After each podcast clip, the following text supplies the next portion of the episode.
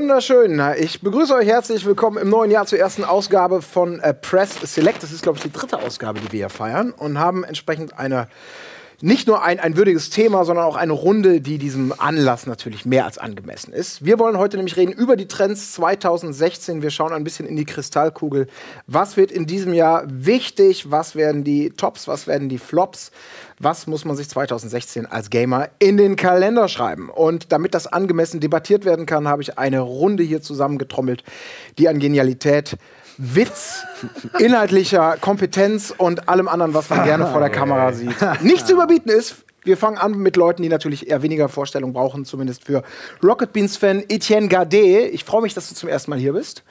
Schön. Äh, neben ihm sitzt direkt Budi. Das ist die Vorstellung. Das war die Vorstellung. Ja, Entschuldigung. Kannst du vielleicht noch zwei, drei Sätze sagen? Okay, stopp nochmal. Wir gehen nochmal auf dich mit der Kamera. Genau so. Etienne Gardet, äh, Langzeitmoderator, Gaming-Experte, ähm, Anwärter auf einen Job als Gaming-Journalist und äh, allzeit gut gelaunter äh, Rocket Beans Moderator. Freut mich, dass du da bist. Dankeschön, danke für die Einladung. So, dann gehen wir weiter. Jetzt geht es expertisenmäßig steil nach oben. Daniel Budimann, besser bekannt als Budi, ebenfalls bei Rocket Beans äh, unterwegs, natürlich auch überall sonst im deutschsprachigen Gaming-Bereich. weiter. Und du hast dich äh, quasi ja angemeldet, weil du sagst, du hast ganz viele tolle Sachen, über die du gerne mitreden möchtest. Ja, die haben zwar keine Relevanz und auch keine, sind, nicht, sind nicht fundiert aber reden kann ich. Das ist gut. Das ist nämlich eine Grundvoraussetzung. Ist doch, oder? Ja. War richtig. Hier. Das, war, das war das Format, wo man reden muss, wo wir eigentlich nur labern. Da freue ich mich drauf. Ja. So, und weiter geht's auf, äh, zu meiner Linken. Klaas Paletta von Square Enix im, äh, in der, im Marketing bist du unterwegs. Oder in der PR. Ich genau. weiß, ihr trennt das ja immer sehr scharf. Ähm, ich freue mich sehr, dass du da bist, denn Square Enix hat natürlich für dieses Jahr auch ein paar Titel auf der Pfanne, die durchaus relevant für den einen oder anderen Gamer sein könnten. Und neben Klaas sitzt ein guter alter Freund von mir und einer, mit dem ich vor vielen Jahren zusammengearbeitet habe, Thorsten Küchler, freier Journalist. Das liest sich immer so einfach, aber du hast auch eine Vita, die sehr umfänglich ist. Äh, M-Games, du warst Redaktionsleiter bei, bei Computech mhm. für diverse Zeitschriften unterwegs. Bravo Screen Fun warst du mal und jetzt bist du in Hamburg genau. und schreibst für alle die, die dir Geld dafür geben.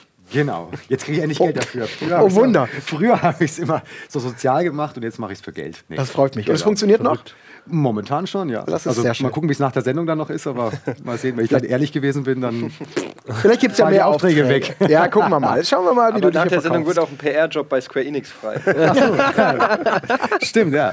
Und wer, wer nett über Final Fantasy spricht hier in der Runde, hätte genau. vielleicht dann eine ja, Chance, den Klaas zu ersetzen. Mal gucken. Ja. Ja, aber an der Stelle, Klaas, muss man auch sagen, du bist auch schon seit Ewigkeiten in, der Industrie unterwegs. Ne? Also komm auch schon sehr. So alt bin ich dann auch wieder nicht. Ne? Nein, das also heißt halt. Eddie ist auch erst 14 und auch schon seit zwei Jahren in der Industrie. Ja, und gezeichnet, als ob er. Äh, ja, ich wollte gerade sagen. Aber das verbraucht ja, haben wir relativ schnell gefunden, über wen wir uns lustig machen heute. ja, nein, ihr Lieben, lustig machen ist nur eine Sache, die sich vielleicht ergibt aus den Themen, über die wir reden wollen. Ich würde sagen, wir fangen einfach mal so ein bisschen vielleicht allgemein an und blicken ein bisschen auf die Spielelandschaft 2016, soweit sie denn schon bekannt ist. Ähm, es könnte ein bisschen schwierig werden, das jetzt irgendwie zu strukturieren und zu steuern. Und in bester Press-Select-Tradition will ich das natürlich auch nur in, in absolutem geringem Maße machen, um hier den, dem Redefluss äh, möglichst wenig Knüppel zwischen die Beine zu werfen. Ähm, ich habe jetzt hier mal eine Liste gemacht mit Spielen, die dieses Jahr erscheinen. Es sind Exklusivtitel dabei natürlich für die einzelnen Systeme. Es sind viele, viele, viele ähm, Titel für alle Systeme da. Und vielleicht ist das direkt mal so ein bisschen der Einstieg, denn rein quantitativ gemessen, die Auswahl, die ich hier getroffen habe, ähm, ist es ganz klar so, dass die allermeisten Spiele wie wahrscheinlich in den vergangenen Jahren auch, für alle Systeme kommen. Dann kommt eine, eine große Latte von großen Titeln. Also ich will jetzt hier nicht wertend über Indie, noch nicht, über Indie-Titel oder, oder, oder AAA-Titel oder so reden, sondern nur mal, wenn wir uns die Masse angucken. Viele PlayStation 4-Titel, relativ wenig Xbox One-Titel dabei. Gut, Wii U ist, ist ein Blatt, das äh, extrem viele Fragezeichen hat in diesem Jahr. Ja, vielleicht kommen wir da auch noch zu. Nintendos neue Konsole. Ja, und auf dem PC natürlich gibt es auch ein paar Sachen, aber auch sehr, sehr viel äh, Third-Person-Geschichten. Jetzt mal diese Gewichtungsfrage. Ähm, wie seht ihr das? Ähm, PlayStation 4 hat zumindest im Konsolenbereich 2015 ganz klar dominiert, mit einem Verkaufsverhältnis von 2 zu 1 gegenüber Xbox One als schärfsten Verfolger. Ähm, wird diese Erfolgsstraße weitergehen? Wen frage ich denn da zuerst? Eddie, was meinst du? Was glaubst du persönlich? Ja, also ich denke schon, dass die PlayStation 4 ihre Position weiter ausbauen kann und wird Ich kann jetzt nicht genau sagen, wie die Xbox One im Laufe des Jahres oder so aufgeholt hat oder eher noch der, der Abstand größer geworden ist, weiß ich jetzt, habe ich keine Zahlen vorliegen, aber so gefühlt habe ich schon das Gefühl, dass die PlayStation 4 so momentan die Konsole Nummer 1 halt einfach auch ist. Jetzt auch für, von mir persönlich sprechend ist auf jeden Fall die Konsole, die am meisten in Betrieb ist. Ähm, was ja letztendlich für mich als aus Zock Zockersicht äh, ist ja eigentlich die Konsole, wenn sie auf ungefähr gleichem Leistungsniveau ist, relativ egal, sondern ich gehe halt dahin, wo es die besten Spiele gibt. Und ähm, wenn 95% der Spiele auf beiden Konsolen erscheinen, aber die eine Konsole eben dann noch drei, vier, fünf, sechs andere Spiele hat, die ich auf der anderen nicht kriege oder die mich mehr interessieren als die Exklusivtitel ähm, auf der anderen Konsole, dann ist das eben für mich die Konsole. Und da ich mit Rennspielen wie Forza nichts anfangen kann, ist schon mal ein Heil oder Halo, also diese ganzen Microsoft-Exklusivtitel sprechen mich jetzt persönlich nicht so an. Ähm, dann ist, hat sich das für mich eigentlich schon relativ schnell geklärt. Ähm, deshalb glaube ich, dass die PlayStation 4 da auch weiterhin einen Vorsprung haben wird, auch 2016. Ähm, aber ja, so, ich kann es einfach nicht beweisen. Ich habe es einfach mhm. nur so ein Gefühl. Ne? ja, du spielst ja da, wo du, wo, ich meine, ich glaube, das machen wahrscheinlich viele, da wo, wo viele Freunde spielen, wo man vielleicht ja. auch mal online spielt, dann ist das schon mal ein mhm. Argument zu sagen, spiele ich auch. Und wenn es dann da noch die Spiele gibt, auf die man auch Bock hat.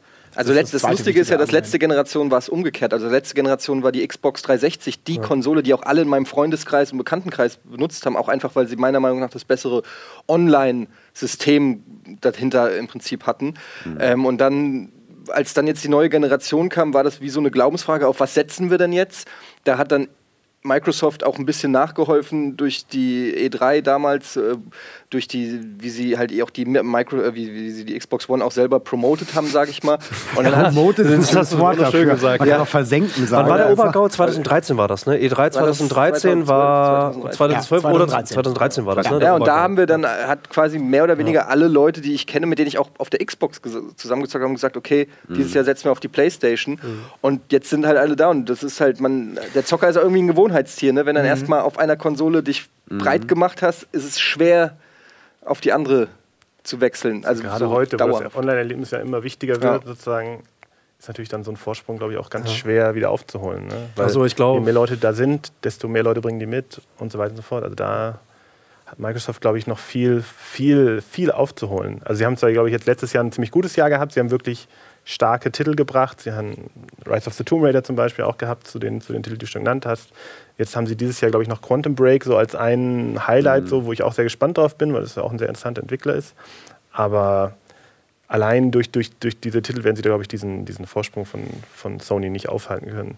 Vor allem, weil in Deutschland ist das Verhältnis noch viel, viel, viel stärker, als was ja. du gestellt hast. wollte ich gerade also. auch sagen. Also es, man muss auch immer sehen, äh, wie es weltweit unterschiedlich ist, weil ist ja immer so bei quasi unser Raum irgendwie Deutschland und Europa noch dazu. Ähm, ist immer gleich so klar, PlayStation vorne, PlayStation vorne. Amerika ist ja schon ein bisschen anders, gerade auch Xbox One hat ja irgendein Weihnachtsgeschäft und so, haben sie schon deutlich äh, zumindest gleich quasi verkauft. Also es war nicht so, wie es am Anfang war. Ähm, war ja bei der 360 letztendlich auch schon so, dass in Amerika mhm. die Kiste deutlich besser gelaufen ist. In Japan, das äh, muss man sich zum Beispiel gar nicht mehr anschauen, das ist aber nur noch. Äh, die Fotos traurig. waren schon ganz lustig. Also, ja, es ist schon traurig. Also traurig. Das ja. ist wirklich traurig. Also, wenn du Zahlen anguckst, da verkaufen so ein paar hundert Stück irgendwie in der Woche oder so. Ähm, aber was ich halt irgendwie ähm, ähm, noch erwähnen würde, ist, dass bei 360 war es auch schon so, dass ähm, viele Leute wie jetzt wir, die, die so in der Branche sind und die sich gut auskennen und die halt so viele zockende Freunde haben und so, die haben das so wahrgenommen, dass die 360 da irgendwie so die, die Konsole to go war und so. Ich habe auch am meisten auf 360 gespielt, sage ich auch ja, gleich dazu. Auch, also ich bin jetzt da kein Feind davon. Aber ähm, wenn man mal den normalen, quasi diesen, diesen äh, normalen Durchschnittsgamer-Markt sich anschaut, Kumpels, Verwandte und sowas, die jetzt nicht so drin sind, die haben auch da alle bei mir PS3 gespielt. Mhm. Da haben alle gesagt, 360, keine Ahnung. Ähm, weiß nicht, ich spiele Playstation, weil, und das ist nämlich mhm. genau der Punkt, dieser, dieses Markenbewusstsein, ähm, das ist bei Playstation ganz extrem gewesen. Ich meine, meine Mutter sagt heute noch, wenn ich irgendeine Konsole, egal welche habe, ist eine Playstation, weil wie damals der Gameboy irgendwie alles Tragbare war ein Gameboy für, für Leute, die sie nicht Meine fragt ja. immer noch, ob ich immer noch Nintendo spiele. Exakt, Nintendo genau. ist so damals in der Generation genau. eingebrannt. Man muss aber auch dazu sagen, dass äh, nicht zuletzt letztes Jahr ähm, PlayStation echt strategisch genau in die richtige Richtung weitergegangen ist. Also mhm. es gibt super viele Liebhabertitel, die vielleicht finanziell jetzt gar nicht unbedingt den nächsten Super Bass irgendwie kreieren werden. Genau. Da gab es natürlich auch äh, mit, mit, Anschluss einer riesengroßen ähm, äh, Diskussion Shenmue, mhm. die Vorstellung, Amplitude wird drauf, draufgesetzt, Rascom neu, das sind alles so Liebhabertitel mhm. für unsere Generation, die mhm. halt auch wirklich tief drinstecken. Mhm. Raz und Amplitude sind keine Titel für den Massenmarkt, sind sie nicht. Überhaupt nicht. Nichtsdestotrotz hat mhm. irgendwann hat Sony, wann auch immer, entschieden, ja, wir haben dieses grundflächende Branding, dieses, dieses mhm. Verständnis. Mhm. Ähm, sie haben lange Zeit halt einfach auch General Interest, wenn man innerhalb des Games, äh, der Gamesbranche davon reden kann. Mhm. Ähm, das bedient und irgendwann haben sie den Schalter umgelegt und haben halt gesagt, okay, finanziell läuft es ja gut, äh, dick, fette, schwarze Zahlen gezeigt. Sony PlayStation ist auch für Sony äh, insgesamt das, das lukrativste und beste Geschäft, was sie halt mhm. durchführen. Und äh, jetzt bedienen sie unser eins zusätzlich. Mhm. Deswegen hat, ist die Liste auch tatsächlich länger. Da sind Spiele drauf, die kommen aus Japan, die mhm. werden in der westlichen Welt keine, keine Relevanz haben. Werden sie nicht. nicht viel, ja? Also äh, Persona, Persona 5 äh, oder 4 ist es jetzt, Golden oder was, was da jetzt rauskommt. kommt dieses Jahr. 4 Golden, glaube ich. 4 war schon, war schon, 5 kommt jetzt rüber. Mhm. Ich glaube, das war im, in dem, im westlichen, in, das war vielleicht schon eines der besseren Spiele, die hier verkauft wurden, aber nichtsdestotrotz ist das kein fetter Burner.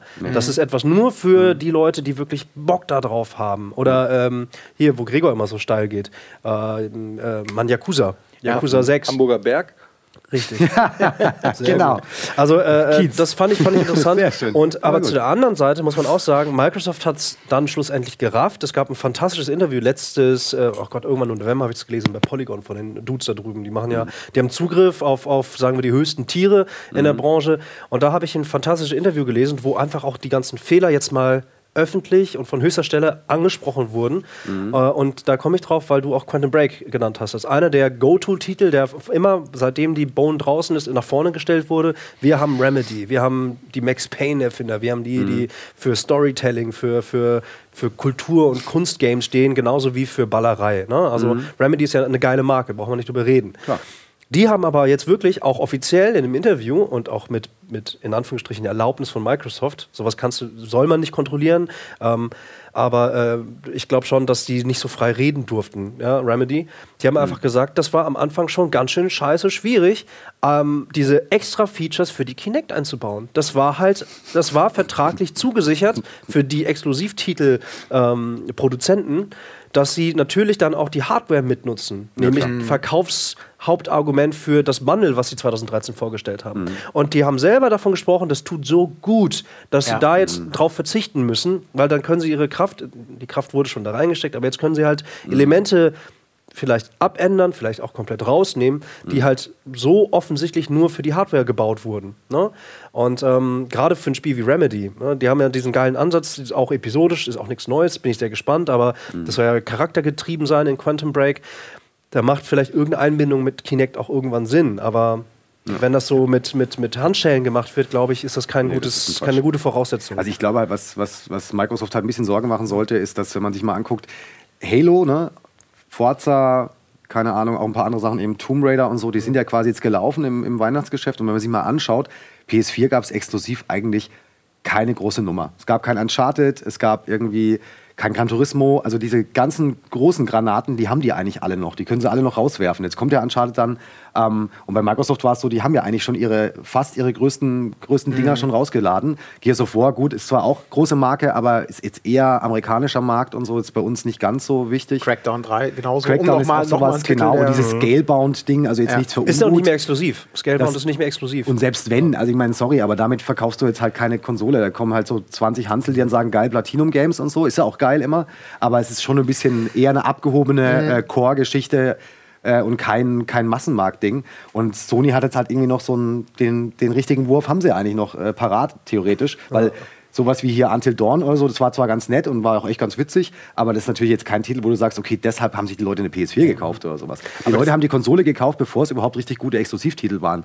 Und das ist natürlich schon so ein Punkt, wo Sony sich wahrscheinlich gedacht hat, geil, ist ja lustig, wenn es schon so funktioniert, dann können wir uns ja mal ein bisschen Zeit lassen. Deswegen haben sie, glaube ich, auch dieses ganze Grundrauschen laufen lassen, damit es immer was zu spielen gibt. Und die ja. wichtigen Titel waren die Multiformatspiele und da muss Sony ja nichts tun. Ich meine, dass so ein Battlefront dann da rauskommt und dass irgendwie, keine Ahnung, ein neues Call of Duty rauskommt und ein FIFA rauskommt, da brauchen sie nichts Besonderes selber machen. Das kommt automatisch raus. Mhm. Und dass dann auch noch irgendwie 80 Prozent der Spiele leider auch noch dummerweise auf der Xbox irgendwie ein bisschen schlechter aussehen, das ist natürlich bitter. dann doof gelaufen. Ne? Ja, das ist bitter. ja richtig bitter gewesen.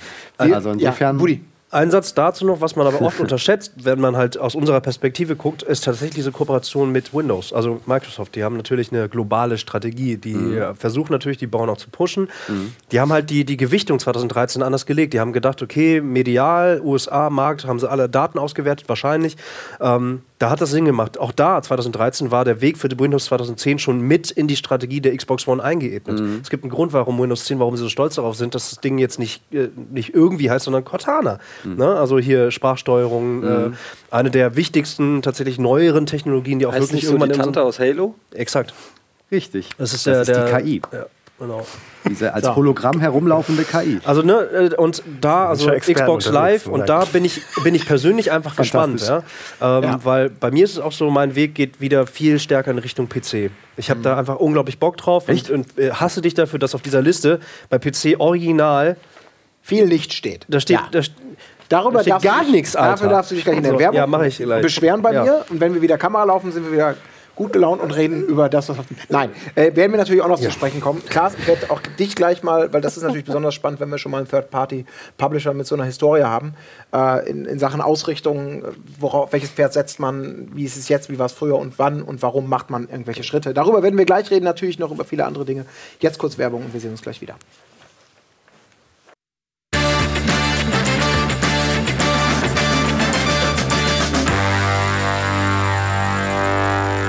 So, da sind wir wieder mit dem, mit dem zweiten Teil und äh, wir sind schon richtig in die Diskussion reingekommen und haben ein weiteres Mal festgestellt, dass die Hardware-Positionen sich immer wieder ändern und vielleicht auch neu für 2016 sind zwischen Konsolen, zwischen PC, zwischen Hersteller X und Y. Und Klaas, was, was ich äh, dich gern fragen würde als Vertreter von Square Enix. Also Square Enix, eine Firma. Offiziell. Wir hatten das Thema, es kommen Exklusivtitel, es kommen Third-Party-Spiele, man kann sich aussuchen, worauf man sie spielt. Und ähm, gerade bei euch ist es ja so, in der Generation vor der letzten, da war ja eben Square Enix natürlich auch als klassisch japanischer Publisher mhm. sehr PlayStation fixiert. Ganz, ganz früher mal, als sie noch Square hießen äh, und Enix als man noch getrennt war, auch Nintendo fixiert. Das hat sich in der letzten Generation dann langsam so, eben wahrscheinlich auch mit der aufkommenden Erstarkung der Xbox und Microsoft, so weit gefächert und ihr natürlich auch viele westliche Produkte dazugenommen habt, also Deus Ex und solche Geschichten, die ja auch unter eurer Flagge mhm. fahren, ähm, dass ihr eine klassische Third-Party-Strategie gefahren habt. Und wenn ich mir jetzt die Release-Liste angucke und so Titel sehe von euch, Kingdom Hearts 3 ist zwar noch irgendwie nicht bestätigt für das Jahr, aber zumindest aktuell, soweit ich informiert bin, Multisystem, Final Fantasy ja. 15 Multisystem, Deus Ex Multisystem, äh, viele Dinge, die ich jetzt wahrscheinlich Hitman. vergessen habe. Hitman natürlich. Also Ihr fahrt aktuell noch die Diskussion, wir bringen Mann, alles. Kann, kann gleich ersetzen. Ja, ja. Da sägt, da sägt einer im Stuhl. Genau, das, das, das, das Dragon, seht ihr draußen jetzt. Dragon Quest Heroes ist da, kommt auch noch raus. Aber das ist nur PlayStation. Ja. Dragon Quest Heroes ist ja schon raus. Ne? Ja, das zweite. Das zweite ist jetzt kommt in Japan, genau. So, die kleine Nerd-Diskussion, die sparen wir uns dann vielleicht für später auf. Um die Frage nochmal auf den Punkt zu bringen. Können wir gerne weiter diskutieren. Äh, heißt das, auch wenn du die Frage natürlich vielleicht nicht beantworten kannst, ist das so, dass, dass ihr sagt, wir machen das, weil wir dem Markt so klar vertrauen, alle haben die gleichen Chancen? Oder wann kommt der Punkt, wo man vielleicht sagt, jetzt müssen wir uns vielleicht mal an Realitäten anpassen und sagen, es bringt nichts mehr, der Mehraufwand für ein Nischensystem, was es vielleicht noch nicht gibt, aber 2016 vielleicht sich entwickelt, und wir ziehen hier den Stecker. Wie, wie geht man daran? Ja, die Frage ist ja, ab wann ist es ein also, Nischensystem? Genau, also nur mal, nur mal vom Gedanken her, weil noch sieht es so aus, als ob ihr ja sagt, wir sind die Schweiz und sind neutral. Also grundsätzlich versuchen wir natürlich, unser Interesse ist es, so viele Spieler wie möglich zu erreichen. Ne? Ähm, und dann ist halt die Frage, auf welcher Plattform das am besten passt, auf welchen Plattformen. Ähm, grundsätzlich also wir sehen es jetzt ja auch bei vielen, vielen älteren Titeln, die wir jetzt zum Beispiel auf PC rausbringen oder auf Mobilplattformen sozusagen. Da gibt es im Endeffekt keine, keine Grenze. Du versuchst du rechnest durch, was erwartest du auf, auf so einer Plattform an, an, an Verkäufen, was kannst du realistisch irgendwie einordnen. Und dann ist die Frage, was lohnt sich der Entwicklungsaufwand? Jetzt mal so ganz lapidar gesprochen. Ne? Und dann gibt es natürlich so Sonderfälle wie, wie Tomb Raider jetzt zum Beispiel, oder wir haben halt Titel äh, wie World of Final Fantasy, was jetzt auch dieses Jahr rauskommt, was dann wieder exklusiv bei, bei Sony und auf, auf, auf bei PS4 und Vita dabei ist, ähm, wo es dann halt wieder, wo man halt mit dem Hersteller spricht und der Hersteller sagt, okay, wir glauben total an das Spiel, wir würden es gerne irgendwie weiter unterstützen. Ähm, könnten wir da irgendwie auf eine Übereinkunft kommen? Mit freundlichen Briefen. Genau. Ja, zum Beispiel. Genau. Die auch mal, mal dicker, mal dünner große, ausfallen. Genau, mal, genau. wir wollen dich nicht in die Bredouille hier bringen. Ja, aber wieso ist ja auch nichts Verwerfliches dabei, dass, ein, dass, man einem Publisher Nein. Geld zahlt, dass er für sein System was entwickelt? Das ist das Natürlich. Normalste der Welt. Also ich finde es null verwerflich. Im Gegenteil, ich, be ich begrüße das sogar, weil für mich als als Endkonsument äh, hilft jeder Exklusivtitel der Entscheidung. Und, und, und in der Regel habe ich mehr Spaß mit Exklusivtiteln. Oder ich komme ja aus der, aus der japanischen Rollenspiel- Geschichte. Also ich kenne ja Square wirklich noch als, als, als sie für Super Nintendo und so noch entwickelt haben. Und da war früher war das ein Gütesiegel, wenn es, also nicht, dass es jetzt nicht, aber wenn da Square drauf stand, wurde das Spiel blind gekauft, ja. Und mhm. da war, wurde noch getrauert, dass so wenig von den Square-Spielen überhaupt äh, damals in den englischen Markt kam. Genau. Im deutschen war ja eh schon egal, so. ne? Aber ähm, und, und äh, deshalb, ich begrüße das total, wenn, wenn ein Publisher sagt, geil, World of Final Fantasy, von dem ich noch nicht mal weiß, was es ist, aber hört sich ganz gut an. Ähm, wenn man, wenn dann, sagst, weil du noch keine Bilder ist ne? Na, ich wollte gerade sagen, das muss ich kurz einhaken, das kann ich nicht, das ist mit meiner Berufsehe vereinbaren, sonst nicht zu sagen. Ist äh, so ein bisschen Pokémon in so einer Final Fantasy. Also, also genau deins. Jetzt, wird, jetzt bist du jetzt wird es hier auf Nein, aber ja, ob es jetzt World of Final Fantasy ist oder irgendein anderer äh, Titel, ist jetzt auch erstmal egal. Was ich generell gut finde, ist, wenn dann, wenn, wenn Sony sagt, ähm, hier, das finde ich richtig geil, äh, ich will das exklusiv für uns haben. Äh, ich habe das Gefühl, dass diese, diese breite Streuung für alle Systeme, das war ja früher gar nicht so. Also zu Sega Mega Drive Zeiten war das ja eher die Ausnahme, dass es kam dann, glaube ich, irgendwann mit irgendwelche, äh, weiß ich nicht, mit, mit Street Fighter 2 oder so fing es dann so an. Da kam es aber dann auch ein Jahr versetzt irgendwie auf Mega Drive. Mhm. Äh, und davor war ganz klar, das sind Sega-Spiele, das sind Nintendo-Spiele. Die waren komplett unterschiedlich. Ähm, es gab unterschiedliche Shadowruns, es gab unterschiedliche Jump'n'Runs, es gab unterschiedliche Rollenspiele. Ähm, mhm das waren schon so richtige religi religiöse Fragen, für mhm. welches System man sich entscheidet. Und du musstest als Zocker beide Systeme haben, um ein diversifiziertes Zocker Feld auch, also eine, eine, eine gute Spielbibliothek mhm. zu haben. Ja? Heutzutage ist es fast egal. Äh, wegen ein, zwei Exklusivtiteln muss man sich jetzt nicht die eine oder die andere Konsole kaufen. Und ich mhm. begrüße eigentlich, ich fand es früher viel besser.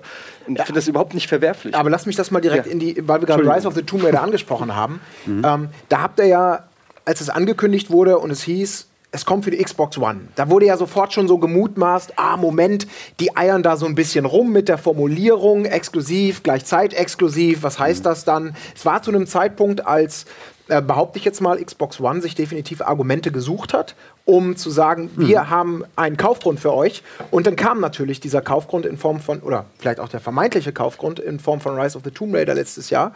Und ähm, jetzt mal aus Publisher-Sicht, soweit du dazu was sagen darfst. Aber es kommt demnächst für die anderen Systeme. Nein, aber ursprünglich war es exklusiv, genau. dann wurde es offiziell zeitexklusiv. Und wir wissen ja, dass es dieses Jahr auch für, ähm, für den PC kommt jetzt demnächst und dann irgendwann dann bald auch für die Ende des Jahres. Ende des Jahres. Ähm, weil aus Spielersicht kann ich Eddie dein Argument gut nachvollziehen, dass man vielleicht auch sagt, ey, das gibt's nur hier. Aber aus Publisher-Sicht kann es natürlich auch so sein, verdammt, habt ihr das Verkaufszahlen technisch vielleicht schon so ein bisschen die Xbox One im Weihnachtsgeschäft als in Anführungsstrichen lahmendes Pferd wahrgenommen und man freut sich jetzt, dass ihr vielleicht es breiter streuen könnt? Also insgesamt ist es auf, äh, auf der Microsoft-Konsole super gut gelaufen. Es war für, für Microsoft ja auch ein Titel, den sie den sie ganz stark gepusht haben. Also auch aus der Sicht macht so eine Kooperation natürlich auch Sinn, dass jemand gerade wie, wie Microsoft, die weltweit natürlich auch eine Marketingmacht haben, ähm, die, die deutlich auch unsere übersteigt, sozusagen da als Partner dabei ist. Ähm, insgesamt ist man, glaube ich, ganz zufrieden mit dem, wie es auf der, auf der Xbox One gelaufen ist. Natürlich auf unserem Markt in Deutschland ist es dann ein bisschen weniger als in Amerika zum Beispiel, einfach weil da eben die, die, die Install-Base natürlich einfach anders ist. Ähm, für uns jetzt äh, im, im, im, Square Enix Deutschland Büro wir, freuen wir uns natürlich jetzt, dass der Titel auf, auf PC rauskommt. Ist für uns ein starker Markt. Da können wir jetzt noch mal ein bisschen was reißen und dann PlayStation als nächstes. Also das ist jetzt halt so ein, so ein Stück für Stück äh, Release, der uns äh, aber auch für die Gelegenheit gibt, da auch viel, viel umzusetzen. Ja, aber ist das denn, nur mal sorry, dass ich dir ins Wort falle, aber ist das, wenn das zu Weihnachten oder irgendwann Ende des Jahres für PlayStation 4 rauskommt, ketzerisch gefragt, ist das Ding nicht dann schon verbrannt? Also ich meine, das, das gilt vielleicht für sozusagen so eine Runde wie uns, wo, wo jeder vielleicht auch eine Xbox One hat oder zumindest die Möglichkeit hat, ein Spiel auf der Xbox One zu spielen. Mhm. Aber äh, für, den, für den normalen PlayStation-Gamer also ich weiß nicht, wer es jetzt hier gespielt hat, aber es ist einfach, also auch ganz äh, versuchen neutral ja, zu bleiben, es ist einfach ein super gutes Spiel. Darauf wollte ich ähm, hinaus. Also wirklich nur. Das kannst du auch in einem Jahr auf, auf PlayStation 4 spielen, wenn du es vorher nicht auf, äh, auf mhm. Xbox One PC Zum hast. Einen, dann, dann die ganzen DLCs mit drin sind, dann ist noch die Definitive Edition irgendwie, keine Ahnung, läuft dann mit 60 Frames wahrscheinlich. Oh, was, genau, das was auf jeden Fall, was, was, was uns wiederum auch einfach drauf. Bock macht. Und das ist auch so ein Trend, um ganz kurz auf, auf das Grundthema zu kommen.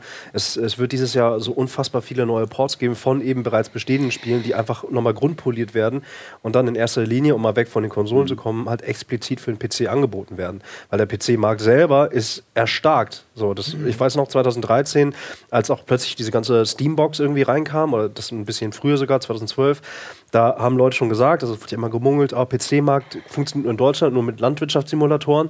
Ähm, nee, natürlich nicht. Also gerade mit an anderen Hardware-Komponenten, Virtual Reality und Co., das äh, erlebt gerade so den, den, den 400. Frühling in Anführungsstrichen, was jetzt spieletechnisch angeht. Und du siehst es bei ganz vielen Ports und sei es in Dark Souls, also wirklich brillante Serien, ähm, wo Leute eher auf PC-Power setzen und auf 60 Frames und auf, auf, auf wirklich, äh, sagen wir, grafische Qualität. Das kommt ja alles rein. Und ich glaube, die Entwicklungskosten, äh, wenn du jetzt wieder zu, Entwickler, zu, zu Spieleentwicklern gehst, die sind eben auch nicht mehr so hoch. Das heißt, die Lizenzen, um ein Spiel äh, dann für andere Plattformen wiederum zu, zu, zu bearbeiten und zu portieren, mhm. die werden wesentlich günstiger geworden sein als auch zu damaligen Zeiten. Da war das halt das Einzige, womit du noch dein Geschäft kontrollieren konntest. Das ist ja heute durch digitale mhm. Distribution voll, vollkommen obsolet. Und mhm. ich glaube, da bin ich absolut bei Klaas. Ähm, wenn du halt nur eine Plattform hast und du hast davon aber eben, du bist schon ein bisschen tiefer in der Gaming-Branche mit drin, hast dir aber gesagt, okay, ich habe halt nur ein bestimmtes Budget für Videospiele, ähm, ich werde mir jetzt dafür zwar nicht eine neue Konsole kaufen, aber das Spiel sieht geil aus. Äh, ah, okay, das kommt in drei, vier, fünf, sechs Monaten für meine Plattform aus, die ich jetzt hier habe ja, fett, okay, dann gucke ich es mir dann nochmal an. Vielleicht ist es sogar dann auch noch ein bisschen günstiger, bestenfalls. Also mhm. ich glaube schon, dass äh, das jetzt nicht nur General Interest oder, oder Leute, die nicht so hart drin sind wie wir, äh, dann auch anspricht, sondern mhm. äh, auch Leute, meine Liste an Videospielen, die wird immer, immer länger und es gibt aber so viele Titel, die ich dann halt spielen will. Und da bin das ich dann wiederum. PC-Nerd mhm. irgendwie. Ich, dann will ich es auch geil aussehen lassen und dann mhm. möchte ich es am liebsten auch mit 60 Frames spielen. Ähm, Dark Souls 1 habe ich auf dem PC gespielt, war fantastisch. Durchgespielt? Nein. Natürlich. Sind wir die einzigen Dark Souls? Es war zu schwer. Eigentlich. Also ohne jetzt ich wusste nicht, dass es so schwer ist. Auf 60 Frames. Hallo? Genau. noch sich, schneller zu. Er hat, sich, er, hat sich, er hat sich immer das Startgebiet so in 60 Frames angeschaut und dann gedacht, ja, also das, ich, ich habe mich einfach nur gedreht die ganze Zeit. Eben da diesen Anfang einfach nur schön über die Brücke drüber und das war's dann. Welche Brücke? die kommt, war so ein Feuer? Tutorial. ah, Eddie und ich, wir können eigentlich äh, Eddie äußerlich, ich innerlich nur den Kopf schütteln. Ne? Also genau. So Aber finde man, also ganz kurz nochmal auf das zurückzukommen, also ich finde tatsächlich diese Multiformat-Welt, die die wir jetzt haben, also die übrigens ja auch äh, nicht ganz äh, stimmt, weil äh, wenn man jetzt mal die Wii U dazu nehmen würde, dann stimmt die Multiformat-Welt wäre nicht mehr, weil da kommt ja quasi nichts mehr für raus, also was Großes. Also und wenn, dann kommt so abgespeckt, dass du nicht mehr anschauen ja. kannst. Ähm, aber ich finde die eigentlich gut, die Multiformat-Welt, weil, wie gesagt, was du so gesagt hast, ich meine, es war damals schon lustig, so diese Glaubenskriege, keine Ahnung, der eine will irgendwie Shining Force spielen, irgendwie muss deswegen eine Sega-Konsole haben und der andere hat aber dafür irgendwie, was weiß ich, ein ganz anderes Nintendo-Spiel oder sowas, will irgendwie, was weiß ich, Mario spielen und es war immer so ein, so ein Ding, man musste beides haben oder man hat sich immer entscheiden müssen. Aber ich finde es ja eigentlich ganz schön, dass jetzt quasi man äh, das Glück hat, ähm, dass man die großen Sachen eigentlich auf jeder Konsole auch wirklich bekommt. Und ähm, es ist ja nicht so, dass deshalb die Spiele wirklich schlechter geworden wären. Wenn es jetzt so wäre, dass die Multiformat-Sachen alle so ein, so ein Brei wären, klar gibt es da viel Brei, klar. Aber ähm, in, keine Ahnung, jetzt ein Beispiel in FIFA oder so ist das ja deshalb nicht schlecht, weil es für alle Konsolen rauskommt oder so. Und das ist ja eigentlich ja, ein bisschen gut, demokratischere das, das Welt. Stimmt. FIFA ist aber auch echt ein, ein, Beispiel. Ne? Das ist natürlich jetzt ein Sportspiel. Ähm, das das gut, ist nochmal was anderes. Die anderen großen Sachen, keiner. Also ich meine, es kann sich auch letztendlich Tomb Raider jetzt ja ausgenommen mal als Beispiel, aber es kann sich doch auch keiner der großen Publisher leisten, ähm, ähm, irgendwie, was weiß ich, eine Installed Base von 30 Millionen Konsolen irgendwie auszulassen, nur weil, weil einer sagt, oh, wir müssen aber da jetzt noch zwei Wochen lang irgendwie die Assets portieren oder sowas. Also weil architekturtechnisch ist ja nun inzwischen so, sehr PC-lastig oder PC-affin äh, äh, alles. Und das ist ja auch gut so, weil jetzt die ganzen Entwickler ja auch sagen, okay, toll, dass Sony mal nicht irgendwie 30 Cell-Chips und 40 Emotion Engines da drin hat, wo mhm. irgendwie nur äh, drei äh, Genies irgendwie programmieren können und sich einen abmühen. Ist doch schön, dass es so ist. Und deshalb kommen die ganzen Spiele ja auch raus für alle Konsolen und, und, und sind auch auf einem hohen Level. Gebe ich dir vollkommen recht. Und was sonst ich halt eher meine, auch nicht mehr bezahlbar. Das nee, du hast vollkommen recht. Was ich eher meine, ist, dass die Konsolen damals auch für was standen in einer gewissen Art das und Weise. Das ist was anderes. Dass, das, das dass man wirklich das Gefühl hat, das gibt mir genau. nur das Mega Drive, das gibt mir, und das ging ja sogar noch weiter mit Saturn und Dreamcast, und das gibt mir jetzt die Playstation vielleicht mhm. oder da gab es, das war dann so ein mhm. bisschen die Weiterführung vom genau. Super Nintendo, die ganzen japanischen Rollenspiele gab es dann auf der Playstation und das habe ich halt nicht mehr. Jetzt ja. ist es wirklich, mhm. wie wir hier sehen, du kannst im Prinzip kannst du die obere Spalte wegixen, ne, weil die kommt für beide ja, ja. und dann habe ich hier die Wahl zwischen Uncharted 4 oder Quantum Break das, und das, das ist dann für mich die Entscheidung zwischen Xbox und Playstation 4 und das finde ich persönlich als genau. Spieler ist für mich so ja ein bisschen diese, aber dieses Gefühl aber dieses Gefühl, das habe ich auch gerne wirklich, äh, habe ich im Moment mit Early Access Access-Titeln. Early Access gibt es nur auf dem PC. Einige werden jetzt schon portiert, die so erfolgreich sind und also schon ich so würde stabil sagen, zum sind. Glück, aber gut. Ja, ist ja, ja ne, also wie gesagt, Konsolen, das ist mhm. ja auch, das alleine Konsole-PC ist ja auch schon dann ein bisschen die Glaubensfrage. Mhm. und darunter dann halt äh, entsprechend äh, aufge aufgeschlossen. Aber Early Access gibt es halt grundsätzlich nur via Steam. Ähm, ja, es gibt auch andere Plattformen, die auch sowas anbieten, aber Steam hat einfach daraus halt dann die digitale ja Kaufplattform Microsoft geschaffen. Preview-Programm gibt es ja auch. Also ja, ja, scheiße. Nicht, so recht. breit. Nicht so breit und ja, wie gesagt, gerade für die Access ist, das sind Spiele, die nicht fertig sind, aber für die man schon bezahlt. Exakt, genau. genau. Und die du früher eine, verfrüht zugegriffen eine schöne, genau. eine, schöne Formulierung, die es auch ziemlich genau trifft. Ja, aber äh, das ist so in den Top 5 der, der, der, der meistverkauften Spiele auf Steam 2015 sind halt drei Early Access Titel mit dabei. Ja, gut, das ist Daisy, mhm. das ist seit 80 Jahren. Daisy ist nicht mehr drin. Arc, ja. ja, das sind, das sind dann ähm, die Spiele, die dann auch natürlich hauptsächlich auf dem PC mhm. funktionieren aber würden. Ist das nicht eine neue Form von Vermarktung? Weil im Prinzip ist es doch. Ja, aber das, das alte war ja auch nur eine alte und alle schreien, wenn am Tag 1 ein 3 Gigabyte Patch rauskommt, also oh, das Spiel ist unfertig auf dem Markt. Mhm. Bei Early Access äh, wird einfach, du wird, bist eigentlich Teil, du bist eigentlich Beta-Tester und, mhm. und musst dafür auch noch zahlen. Also nee, aber die Qualität, die Qualität von den Spielen, die Early Access auch überhaupt veröffentlicht werden. Du musst ja als, als, als Projekt musst du schon einen gewissen Stand haben, um überhaupt für ja, Early Access veröffentlicht zu werden. Mhm. So, und da kann ich nur sagen, das gibt es halt, ja, ich weiß, dass es andere Programme gibt, aber die Qualität wiederum gibt es halt dann nur Menge. dort. Ja, ja, so, und nur ausschließlich dort. Genau. Und äh, ich verbringe die meiste Zeit tatsächlich gerade dabei, irgendwie diese Projekte durchzustöbern, mhm. selber zu spielen und schon richtig viel Spaß zu haben. Mhm. Die meisten davon sind Multiplayer-Titel, die meisten basieren darauf, dass du mit vielen Leuten halt online auch unterwegs bist. Mhm. Und die sind da. Und die zocken. Das also ist geil. Also, also ich finde es auch ein gutes Thema und ist auch, ein, äh, auch eine, eine spannende Geschichte es ist wie bei allem irgendwie so, dass da gibt es halt echt coole Sachen und es gibt halt auch äh, so schwarze Schafe, wo du halt, wo ich dir jetzt schon sagen kann, bis die mal irgendwann fertig rauskommen, da ist, äh, da sind wir alle grau und alt. also noch grauer als du das, sowieso schon bist inzwischen. Star Wars RPG oder was? Also haben alle gelesen. Lass oder eben auch andere Titel. Lass mich das versuchen, mal kurz einmal noch zu, zu raffen und in, in, eine, in, eine, gewisse Grundfrage noch mal zu bringen. Und zwar, äh, du hast, Eddie, du hast gerade so schön ein bisschen romantisiert, äh, wie sie aber, ich habe sie damals genauso wahrgenommen. Die Welt, als sie noch einfach war, mhm. als es Computer gab, als es ein Super Nintendo und Mega Drive gibt. Mittlerweile wissen wir natürlich, wir leben in einer Welt, in der es alles vernetzt ist. Es gibt Millionen Systeme, es gibt PCs, es gibt Konsolen, es gibt Handyspiele, mhm. es gibt Browserspiele, es gibt AAA-Titel, es, es gibt klassische Singleplayer-Blockbuster wie vor 20 Jahren, es gibt Free-to-Play, es gibt mhm. Handy. Also es ist so unfassbar vielfältig. Vom kleinsten Geldbeutel, vom billigsten System bis zum hochgezüchteten Rechner für ganz, ganz viel Geld. Mhm. Alles ist momentan da.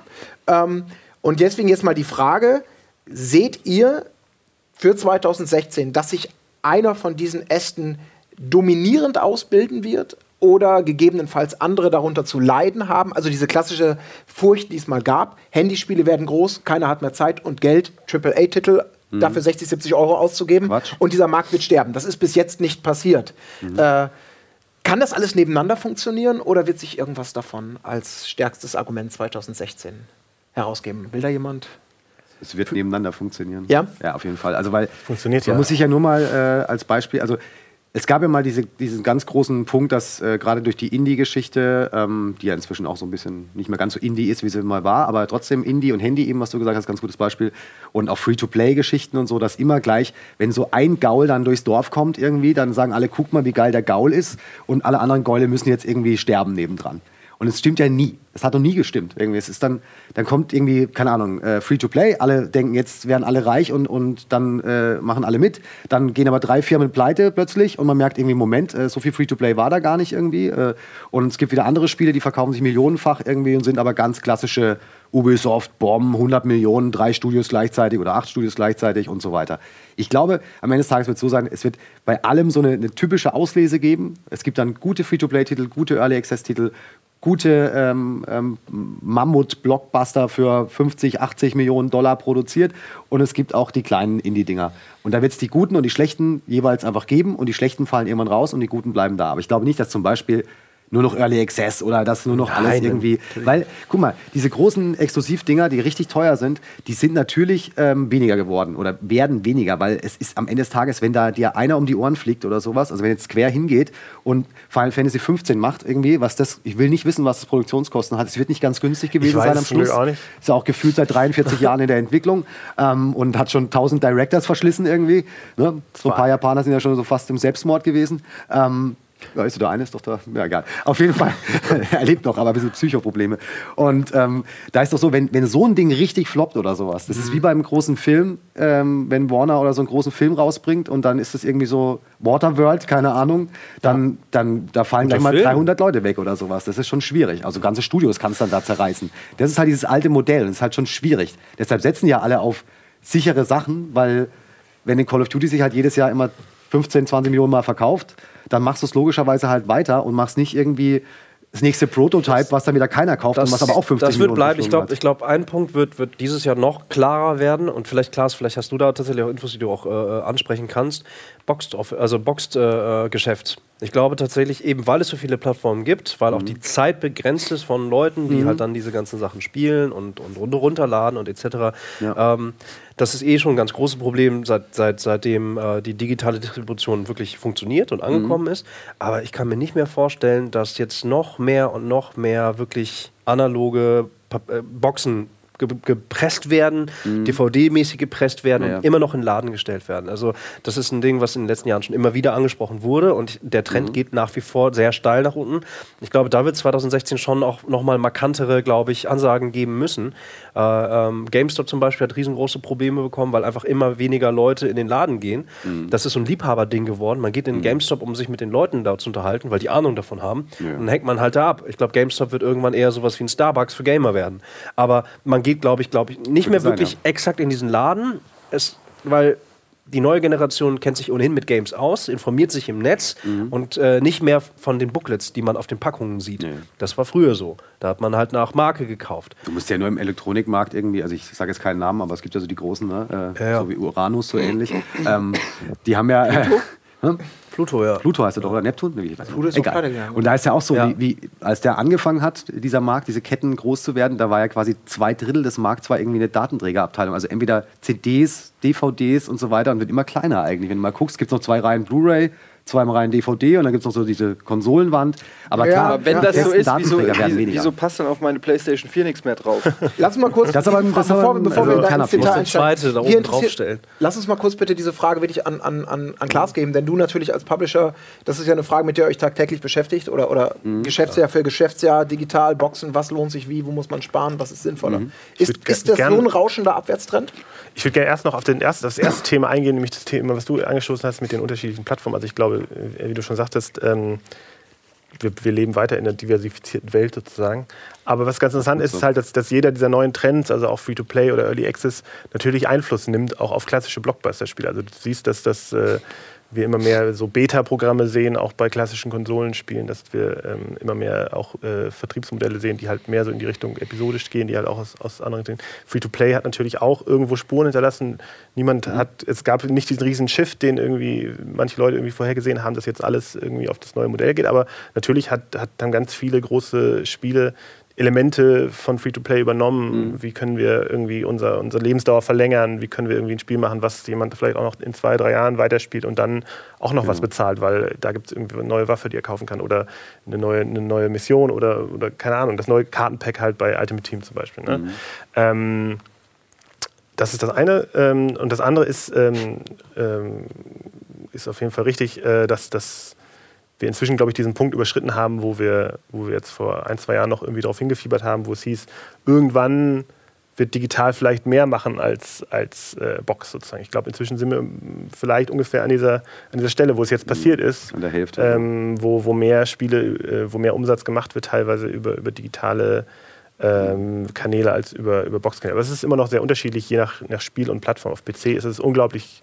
Aber warum krass. sollte es den Spielen anders ergehen als der Musik und den Filmen? Also Ja, es nee. ist doch eigentlich nur eine Frage. Klar, die Datenmengen sind natürlich Es ist Aber höher, aber, es denn? im Lass Prinzip ist es ja nur Ja, eine aber bei Frage der Filmen war es Zeit. ja auch vor ein paar Jahren, Aber- hätte man noch gesagt, irgendwie, wie- will man so einen HD-Film Ja. da irgendwie runterladen oder da hast du irgendwie drei Tage gebraucht, so in die Art. Heute irgendwie drücke ich, was weiß ich, bei iTunes oder so drauf, leihe einen Film aus und nach drei Sekunden fragt er mich, irgendwie willst du ihn gleich anschauen oder sollst du ihn erstmal runterladen? Ich meine, das wird auch bei Spielen äh, Genau, alles schneller also, werden. Das ist ein Prozess, der wird jetzt immer weiter, weiter so weitergehen. Ähm, ich denke schon, dass, dass es immer noch Leute geben wird, auch in fünf Jahren, die, die Bock haben auf ihr Regal mit den, mit den, mit den Spielen, Boxen und die geile Collectors Edition. Also das ist natürlich auch was, was das wollte kannst grad du sagen, nicht. das ist ja ein eine- Gegensteuerargument, ne? Eine schöne Statue und ein Artbook und so, das kannst du ja leider nicht runterladen. So. Ähm, das ist 3D-Drucker? Äh, wird ja auch, ja, Okay, dann warten wir noch mal. Vielleicht Auch nicht schlecht, ne? Die Collectors sind schon so, das ist ein gutes Genau, Aber du selber Geschäftsmodell, das machen wir. nochmal kurz. Also für 2016, für dich ist dieser Niedergang, der oft beschriebene, noch nicht so schnell und so steil, wie er eben manchmal beschrieben wird? Oder? Also äh, es, es kommt immer an, wo du hinguckst. Wenn du Ja. auf Konsole guckst, ist es noch nicht so krass sozusagen. Ähm, auf PC ist es halt inzwischen so, dass in Amerika viele Titel gar nicht mehr äh, als Boxed-Version ersch erscheinen sozusagen. Also da ist es ein ganz deutlicher Umschwung und da sind wir jetzt in der Situation, wo, wo wir zum Beispiel als deutscher Publisher, also deutscher Dependance eines Publishers dann irgendwie die, die einzigen sind äh, in so einem Weltmarkt, nicht die einzigen, aber einige der wenigen sind, die sagen, ach, wir haben ja auch noch diese Box-Version sozusagen. Das ist auch noch wichtig für unsere, für unsere Käufer sozusagen. Merken wir als Journalisten ja auch, äh, dass wir häufiger jetzt schon Keys zugeschickt Post- kriegen. die Ist Post wird super immer dünner, easy. ne? Ne, äh, hast du noch einen Key? Ist ja auch super Und dann, ja, natürlich ist sagen, super das, hat das, praktisch. das hat das Testleben irgendwie deutlich vereinfacht. Na klar, es geht viel Hast schneller, gehofft, dass viel die Disk überhaupt ankommt oder so, dann kam sie nicht, dann war dann lief sie UPS nicht. irgendwie oder was weiß ich genau. Und musst heute du scheiß PlayStation Du hast den ganzen Ärger mit der Verkauf. Hexenwerk, Du hast den ganzen Ärger, verkaufst deine. Testmuster auf Ebay nicht mehr und den ganzen Kram, sondern gibst Genau. den Key Keys eingelöst, Thema ist erledigt. Stichwort Äh, Presse, Ulf. Das ist aber eine andere Sendung. Ja, Da geht es dann um Vorteilsnahme oder Ja. was ist das ja? Das ist die Darüber wollen wir sind, schon, extrem in diese Wirtschaftsecke gerade Ja. abgedriftet. Ne? Ja, gut. Also, Äh, Ist aber auch spannend, weil ich meine. Aber was ich da interessant finde, was du auch schon erwähnt hast, was zum Beispiel auch der, der Filmmarkt oder Musik angeht, ähm, was uns vielleicht als nächstes bevorsteht oder was ich gerade ganz spannend finde, ist sozusagen auch das vielleicht das Spiele Netflix, also die Netflixisierung Streaming-Geschichten. sozusagen, vielleicht doch auch äh, den Spielemarkt dann jetzt erreicht. Jetzt macht EA äh, als erster so ein bisschen so einen, so einen deutlichen Schritt mit ihrem mit dem EA Origin Access Programm, wo du im Endeffekt Gibt's ja äh, Monatsgebühr zahlst und dann Ja. eine Bibliothek hast, die du spielen kannst. Das wird, glaube ich, ganz spannend. Das könnte sozusagen das Ist denn der könnte Markt- vielleicht so ein Trend sein, der, der uns dieses Jahr äh, noch ein bisschen beschäftigt. Das, mein Problem, was ich gerade dabei ein bisschen sehe, ist, oder das ist mal ein Gedanke meinerseits, der Kuchen wird natürlich auf eine gewisse Art und Weise größer. Also gegenüber Super Nintendo-Zeiten spielen heute viel, viel, viel mehr Menschen weltweit. Irgendwann wird das natürlich zu einem Stillstand kommen. Oder, Kuchen oder, wird oder auch- der kleiner. Kuchen wird aber der auch älter. Er wird älter, aber er wird auch immer Leckerer. kleinteiliger, so. wie wir ja gerade Und festgestellt es gibt immer mehr Bäcker. Das ist die Stücke werden immer Problem. kleiner, aber jedes Stück für sich muss ja weiterhin köstlich sein oder immer leckerer sein, sagen wir mal. Ja. Ähm, ist dann, wann, kollabiert das? Ich Ich, meine, wissen. das kann ja nicht unendlich nicht- schon mal- schon mal nicht Es muss, im Jahr es muss 2016. Ja Loser geben. Naja, zwei, okay. Aber was soll denn kollabieren? Was meinst du, der, der Markt oder Ja, einzelne insgesamt, dass, Marktteilnehmer? dass der Teil, dass irgendwann der Moment kommt, wo du sagst, wir, sagen wir mal, wir springen jetzt mal ins Jahr 2018. Wir machen jetzt übrigens gleich Werbung, nur mal als vielleicht Gedanken bis dahin. Es kommt Final Fantasy 17 raus. Final Fantasy 17 Also, kommt nicht mehr geboxt. Final Fantasy kommt da noch 17 nicht. Ich kommt auch sagen, nicht wir machen uns doch nicht so kommt erst in acht Jahren. kommt auch nicht als äh, 50 Euro Download-Spiel, sondern es kommt als Teil eines Abonnementsystems. Ist aber natürlich, sagen wir mal, weil wir 2018 schreiben, vielleicht Mhm. mindestens genauso teuer wie die Spieleentwicklung heute. Ist aber jetzt so ein bisschen vielleicht in der Aufmerksamkeit Teil eines Abonnementsystems und muss gegen Millionen Abosysteme, Millionen andere Vertriebsformen etc. pp. antreten. Kann das, ich meine, ich will jetzt hier nicht pessimistisch sein, aber Das Problem, das Problem, nur ganz kurz, der Unterschied äh, zu Netflix und eben den Spielegeschichten ist ja, dass es äh, einen, es müsste einen Abonnement, äh, Abo-Service geben, bei, in dem alle Hersteller und Spiele mit drin sind. Weil sonst, ähm, ich fange ja nicht an, 5 Euro an Square und 3 Euro an EA und 12 Euro an Microsoft und nochmal 8 Euro an Sony. Das geht nicht. Das würde beim Filmen auch keiner machen. Wenn jede Filmfirma einen eigenen Service hätte, würde Aber auch nicht, ist- ist ist ja auch nicht. Status quo. Deswegen ist ja, das Lizenz, Lizenzgeschäft ja auch so Genau, drastisch. deswegen muss eine Also, Konsole daherkommen, das wird auch so sein. Irgendwann wird eine Konsole einfach nur eine Empfangsbox sein, sowas wie, äh, was ich das, Fire äh, TV Fire TV, ja. danke. Genau, und dann schmeißt die mir nur Irgendwann, noch die ja. Dinger raus, die Proz macht nur so einen Prozess quasi, der den Stream irgendwie annimmt und das war's Ist ja, dann. ist ja nichts die einzige Neues. Variante, ist ja die- nichts die Neues. OnLive, wir erinnern uns, das ist schon Jahre her. Das Warum ist hast du einen halt, Kugelschreiber? Dann machst du dir Notizen oder was? Ja. ich habe mir schon zwei Notizen vorhin gemacht. Schreibt Die- sie mein die- Telefonnummer auf die Hände. Ja, wir müssen, äh, Wir müssen Werbung. Wir müssen Werbung leider machen, kurz ja. in die Werbung gehen. Und bevor wir jetzt noch weiter spekulieren über das, was irgendwann sein wird, 2016 gibt es bestimmt ein Thema, was potenzieller Gamechanger für den einen oder anderen sein kann. Für Gewichte. Wir reden natürlich von Final Virtual. 15. Äh, so, Entschuldigung. neben Final Fantasy 15 reden wir von Virtual Reality und was da alles so äh, auf uns zukommen wird. In diesem Jahr. Virtual- Bis gleich. Reality.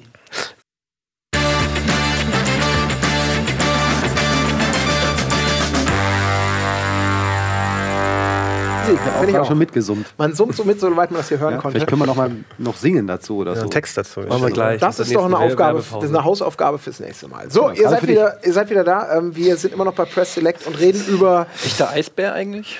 Was? Nix schon gut. Was, was, was, was? Ich bin mitten im Satz und ich höre nur Eisbär. Oh, jammer doch nicht so. Ja, tue ich aber.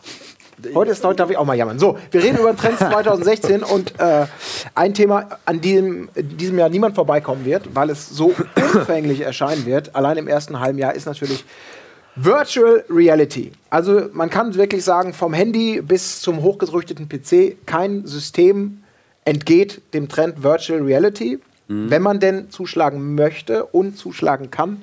Denn es gibt verschiedene Wettbewerber und es gibt auch durchaus ein üppiges Preissegment. Mhm. Und da deswegen meine Frage: äh, Oculus, Galaxy, Morpheus, äh, nein, PlayStation VR, wie es natürlich jetzt heißt, äh, HTC mhm. Vive, mhm. aka Steam VR.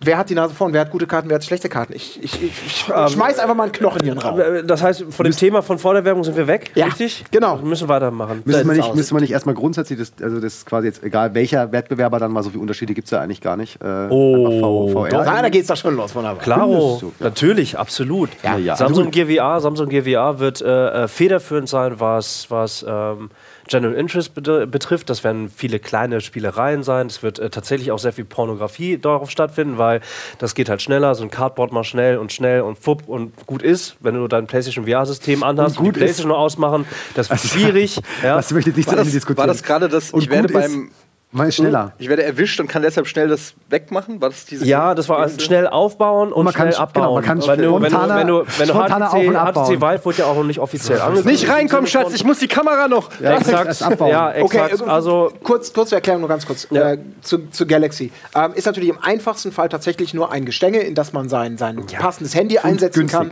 und dann ein, ein es also, geht ab 100 Euro so ungefähr los und du hast dann so ein 3D. Das Ding kostet, glaube ich, oder wird, genau 99 Euro kosten, aber ich meine, und das ist halt auch das Ding, äh, du kannst dir für 10 Euro ähm, die Pappe. 5 Euro kannst du ja auch zwei Stäbchen hier hinklemmen und das würde auch funktionieren und mit Molton drüberlegen. Also Virtual Reality kommt, die Software ist, ist hart im Anmarsch. Das ist, das ist das Jahr, worauf wir gewartet haben. 2016 wird das erste Virtual Reality Jahr für, für Endkonsumenten werden.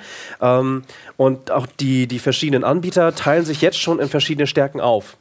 Oculus wird so ein bisschen nach wie vor der Open Source Typ sein. Facebook steckt da natürlich hinter. Oculus wird sehr stark in Richtung Film punkten. Die werden sehr stark in Richtung äh, Technologie punkten. Das heißt, äh, Architektur, ganz viele neue Systeme werden gerade weiterentwickelt. Mhm. Es poppen gerade drüben in Silicon Valley ganz viele neue Startups auf, die halt ähm, über, über die eher äh, eine Art Sphere-Kameratechnik nochmal weiterentwickeln, Fotografie weiterentwickeln, um halt dann äh, andere Anbieter, also inhaltliche Anbieter, ähm, mhm. mit der Software befüttern zu können. Oculus wird eher eher so ein bisschen diesen Clean Feed haben. Es soll sehr weich sein. Facebook steht natürlich für, auch für etwas. Ähm, das wird die Oculus bedienen. Da werden auch Spiele kommen, aber hauptsächlich werden da, und das gab es ja schon letztes Jahr, die ersten kleinen Kurzfilme, die darauf liefen und so. Das wird Oculus-Part sein. Ähm, der Hardcore-Nerdy-Stuff, den wahrscheinlich wir auch am allergeilsten finden, wird auch gleichzeitig der teuerste sein, das wird HTC Vive werden. Die mhm. haben halt einfach mit der Technologie, sind sie aktuell noch am weitesten. Die mhm. wollen auch diese Schiene bedienen. Das liegt an diesen Lasertrackern, die man in den Raum hängt. Das heißt, dass du wirklich dich auch wirklich bewegen kannst. Mhm. Ähm, das wird so der Geeky-Stuff werden. Die werden ebenfalls alles anbieten, aber zusätzlich werden sie halt dann, und da setzen sie aktuell halt schon drauf, strategisch auf die wirklich Hardcore-Software-Applikationen gehen. Nämlich indem du halt bewegen kannst. Ne? Mhm. Ähm, GVR ist so ein bisschen das, das, das Schnelle, was, was jeder bedienen kann. Du musst halt, da wirst du halt eigene Plattformen haben und die ganzen Mobile Stores werden das alles bedienen. Da lädst du halt einfach was runter. Mhm. Das, äh, ne? ähm, und PlayStation wird sehr stark sein, weil sie sich wiederum in diesem ganzen VR-Sektor ein Ding geschnappt haben, was natürlich passt. Und das wird Gaming sein. Das wird wahrscheinlich das ausgereifteste, in sich geschlossenste System einfach sein. Weil Oculus muss open sein, Vive muss open sein, GVR ist partout von, vom Sinne der, der, der Relevanz offen. Ja, die, da geht es nur um die Software eigentlich, weil letztendlich ist es dein Handy und du schiebst es vorne rein. Mhm. Samsung GVR ist nur die Halterung. Nimm Pappe und es würde genauso funktionieren. PlayStation VR wiederum, da wurde ja, gab es ja vor ein paar Wochen, gab es ja diesen Amazon-Leak, der ja jetzt ja auch äh, äh in Kanada, habt ihr es mitbekommen? Mhm. Da gab es einen kurzen Aufschrei, PlayStation VR kostet 1151 Dollar. Kanadische Dollar. Wurde schon wurde, äh, dementiert. Mhm. Ähm, das sind nur 1000. Genau. Keine Ahnung. Also das wäre natürlich ein Riesenaufschrei, nee, 1000. Ne? Also, war, die, war die Steuer noch nicht mit drauf. ja, so genau. machen wir es nicht. Können wir gleich nochmal drüber reden. Aber genau. PlayStation VR, glaube ich halt schon, äh, die werden, äh, gerade was Gaming angeht, werden die halt dort die, die, die in sich geschlossensten Spiele machen, mhm. aber halt auch nur für die Couch. Gut, die haben nicht den Anspruch. Nächstes Thema, würde ich sagen. ich wollte gerade sagen, Entschuldigung, eine, eine, eine umfängliche ja, Analyse. Jetzt, also grundsätzlich war die Analyse nicht so schlecht, nur jetzt müsste man ja quasi mal äh, dann quasi dazu sagen dürfen, ähm, also ich äh, bin ehrlich gesagt relativ äh, underwhelmed, wie man so schön sagt, von dem ganzen Gedunzel, weil, und muss ich auch dazu Gedunzel sagen, ich habe schönes Wort, ne? Ja. Äh, so ähnlich wie Schnickschnack, nur noch schöner. Ähm, auf jeden Fall, ich habe äh, tatsächlich nämlich auch wirklich alle Dinge ausprobiert. Erst neulich wieder ähm, richtig viele Demos, Spiele und so ausprobiert bei einem äh, netten Nvidia-Event.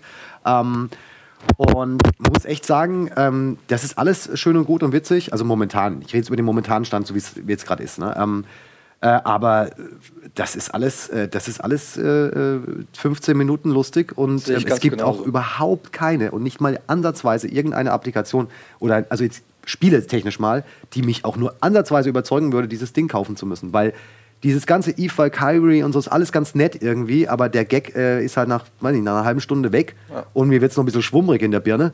Und ähm, außenrum passiert irgendwas in der Bude, merke ich auch alles nicht und so. Das ist alles ein bisschen schwierig. Also ich finde es, ich sehe es nicht so einfach, dass da alle immer sagen, so geil jetzt hier Oculus und so, wenn man es einmal aufhat, muss man es kaufen und ich, muss man es haben. ganz genauso. Ich glaube, man muss es auch unterschiedlich werden. Das eine ist der technologische Standpunkt, wo man sagt, okay, VR kommt jetzt langsam in die Wohnzimmer, genau. ist jetzt langsam auf dem Re Weg in die ja Massentauglichkeit. Ja aber ich glaube, wir sind auch 2016 noch weit davon entfernt, ja.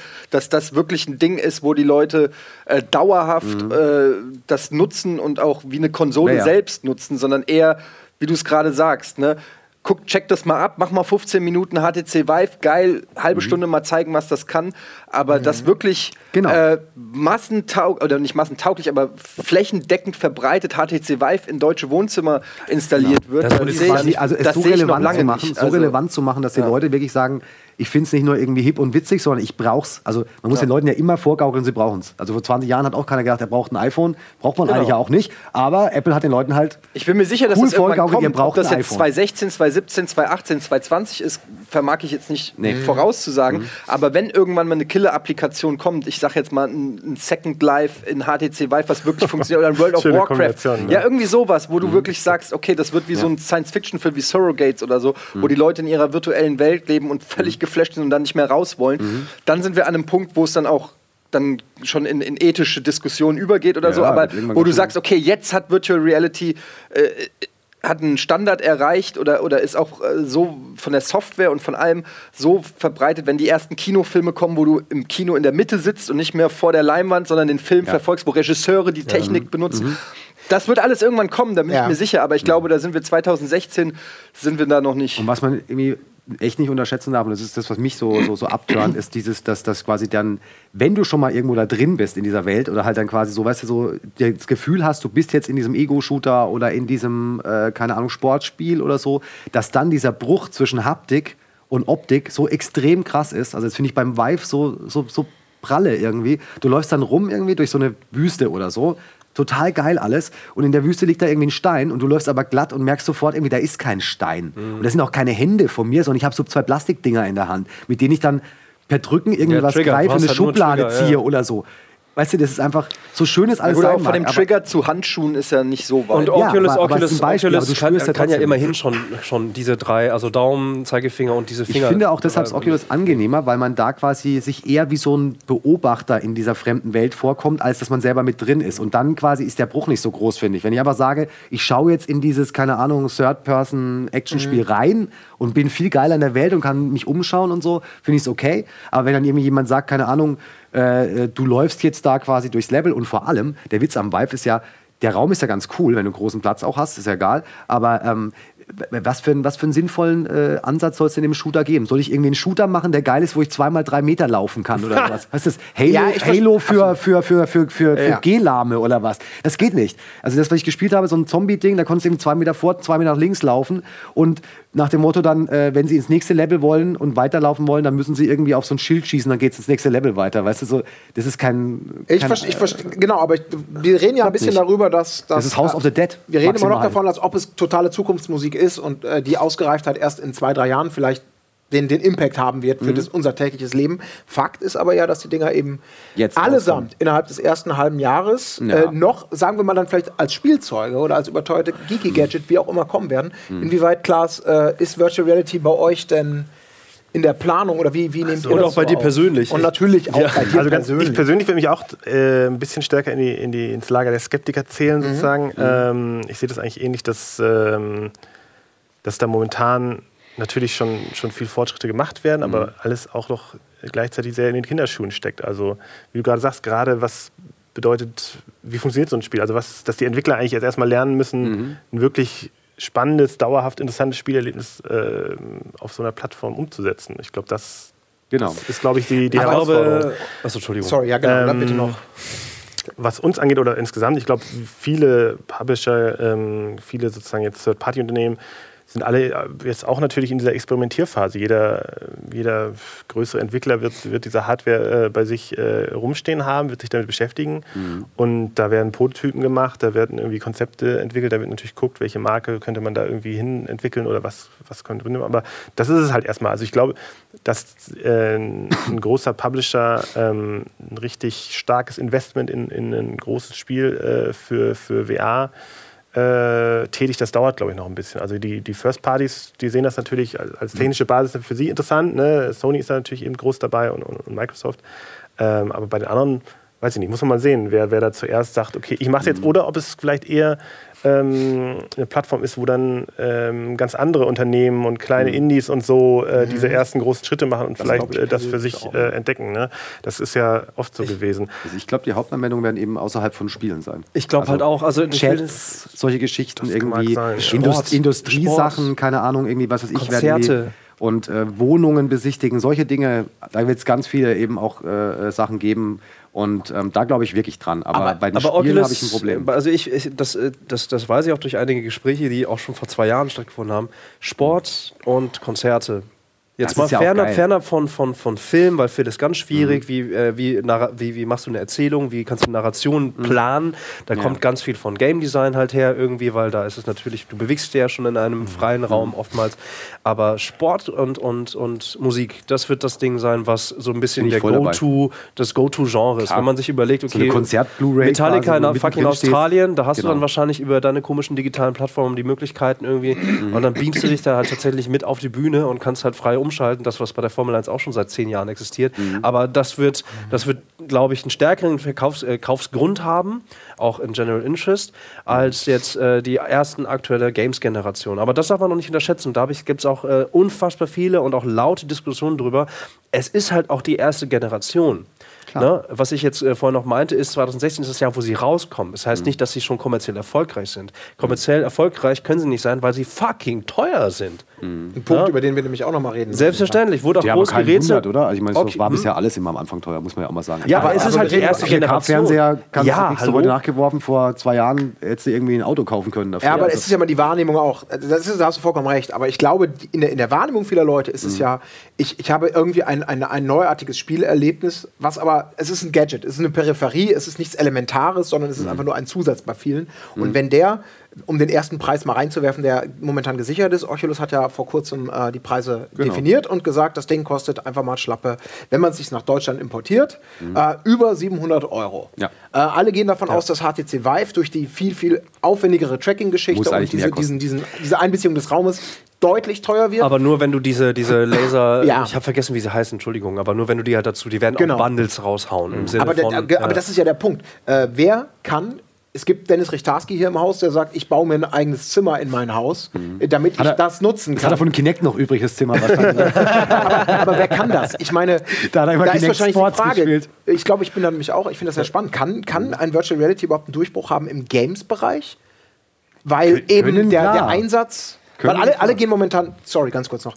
Äh, ich glaube, das ist ja auch dieser Haken an der Diskussion, dass viele immer noch sagen Virtual Reality. Sie denken an die Spielkonzepte, die wir jetzt erleben auf flachen mhm. Fernsehern und stülpen diesen Inhalt in Virtual Reality und sagen, es bringt nichts. Aber ich glaube, nee, nee, das dass man Eindruck, dass die meisten Entwickler auch so weit sind und mittlerweile wissen, dass man natürlich, dass es keinen Sinn ergibt, irgendein Mario Virtual Reality mäßig zu machen, weil das ist ein Gag, der wird mhm. nach zwei Minuten langweilig. Aber die Idee ist ja, Spielkonzepte zu finden, die auf den Raum zugeschnitten sind. Auf das aber auch ja da sind wir ja wieder an einem Punkt, oder? ähnlich wie beim Smartphone. Guck dir äh, irgendwie, es gibt 8 Milliarden Apps. Wie viele davon nutzt man dauerhaft sinnvoll, aber trotzdem werden die gekauft? Wie sonst irgendwas. Also ich könnte mir vorstellen, dass Virtual Reality einen ähnlichen Weg geht wie so ein Smartphone, dass du äh, dir einfach Apps holst, die einfach irgendwie für 10 Minuten, 15 Minuten lustig sind, wie zum Beispiel jetzt bei äh, Achterbahn fahren, Genau, also. wie Ja, bei HTC Vive hast du ja auch so verschiedene Demos gehabt. Jetzt koche ich hier ein bisschen was, da kommt der Walfisch, hier kann ich ein bisschen malen. Stell dir vor, Das jede, Malen ist übrigens richtig ja, und stell dir geil. vor, diese, diese Apps kosten jede Deluxe. irgendwie, weiß ich, 2,99 Euro und du hast halt eine HTC Vive zu Hause und hast halt eine Palette von 300.000 lustigen Minispielchen, wo du mal deinen Kumpel einladen kannst und sagst, ey, das musst du mal machen, hier kannst du jonglieren, hier kannst du auf Stelzen laufen, hier keine, keine Ahnung was. Ja, bei der Wii hat es damals ja übrigens nur mal kurz funktioniert, ne? Ja, ja, genau. Das Und da, ich glaube, ein- das könnte ein eine Vario, Richtung So ein sein. WarioWare könnte ich mir übrigens auch als Virtual Genau. Reality Und- fantastisch genau. Und diese vorstellen. Das wär Minispiele, diese So App-Geschichte, Zeug. das könnte, glaube ich, funktionieren für so Virtual Reality. Was ich jetzt noch nicht ganz sehe, sind halt, sag ich mal, so richtige Blockbuster-Titel. Ein Tomb Raider, ein Final Fantasy, ein, äh, Ja. mir fallen nur Square Enix Dark ein. Dark Souls, was auch immer, irgendwelche Spiele, ähm, die richtig Assassin's profunde äh, AAA-Titel, die du komplett 40 Stunden lang in der Virtual Reality spielst. Das sehe ich halt nicht in absehbarer Zeit. Es, Ich es gab halt da Augmented Reality ganz spannend. Das Ja. ist halt eher ein, ein Bereich, wo ich mir vorstellen kann, dass so ein klassisches Spielekonzept halt funktionieren kann, wenn du sozusagen nicht eben in diesem Tunnel sozusagen bist, sondern äh, quasi einfach deine Umgebung, deinen ja Tisch da einbeziehen kannst. Das kann Sachen ich mir beim Vive vorstellen. irgendwie, dass die äh, ja irgendwie versuchen wollen noch, dass sie irgendwie so hinkriegen per Kamera oder so, dass das Ding quasi, also das zeigt, was auch vorne dran ist. Also, dass du quasi Ja. draufdrücken kannst und gucken kannst, okay, alles klar, meine, meine Mutter kommt gerade rein. Und nicht irgendwie über den Tisch stolperst oder sowas. also völlig bescheuert eigentlich, wenn drüber nachdenkt. Ich finde auch so Augmented-Geschichten auch nochmal spannender. Da könnte man übrigens dann irgendwann nachher mal zur Nintendo-Konsole noch kommen, weil äh, äh, Schauen wir mal, wie weißt du da mehr?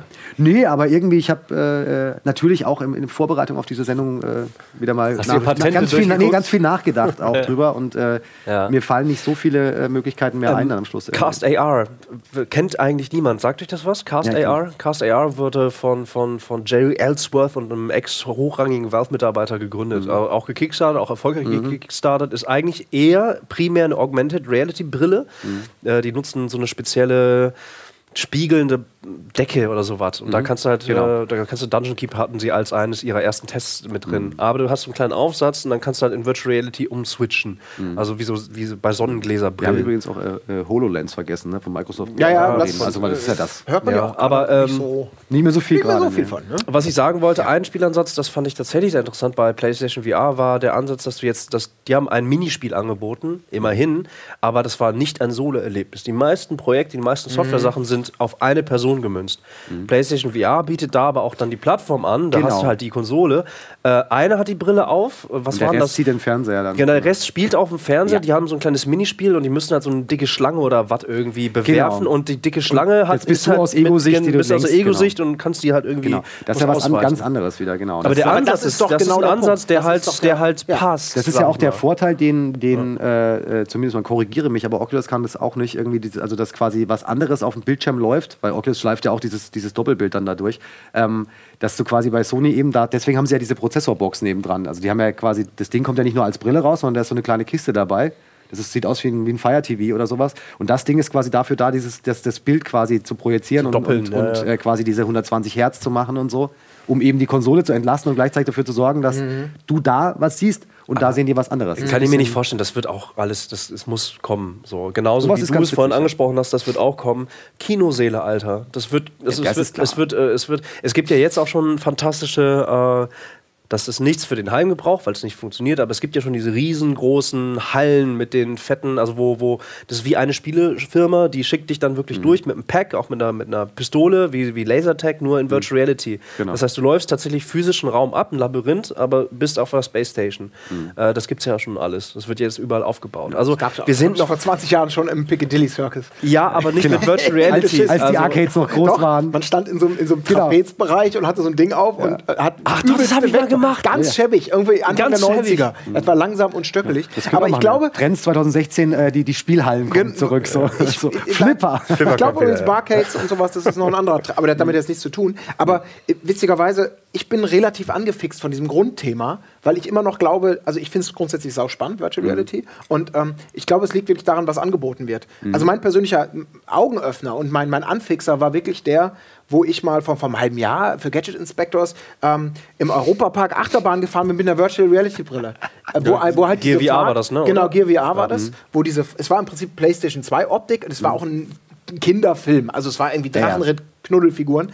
Aber die Tatsache, dass dieser Film eben in Echtzeit die Strecke abgefragt hat, dass mhm. alle Bewegungen perfekt mhm. auf das Geruckel der Bahn, ja, der ja. Film, also wenn, mhm. wenn da so eine Schiene ruckelte, dann war da halt ein Stein. Ja, wenn die Bahn langsamer fuhr, dann, dann, dann fuhr auch der Film langsamer. Ich mhm. konnte mich umgucken Klar. und das war in der Testphase von einem halben Jahr. Ich glaube, das kann man jetzt auch kommerziell da eben mhm. nutzen, jeder, jeder aber Das kannst du ja zu Hause und nicht das war genial. Nein, aber das war der Bereich, wo ich dachte, okay, jetzt habt ihr mich. Weil mhm. das eben so ein Moment war, Mhm. wo es Sinn ergeben hat, wo es das erweitert, wo es, wenn ich mir das vorstelle mit Loopingbahn und du hast wirklich mhm.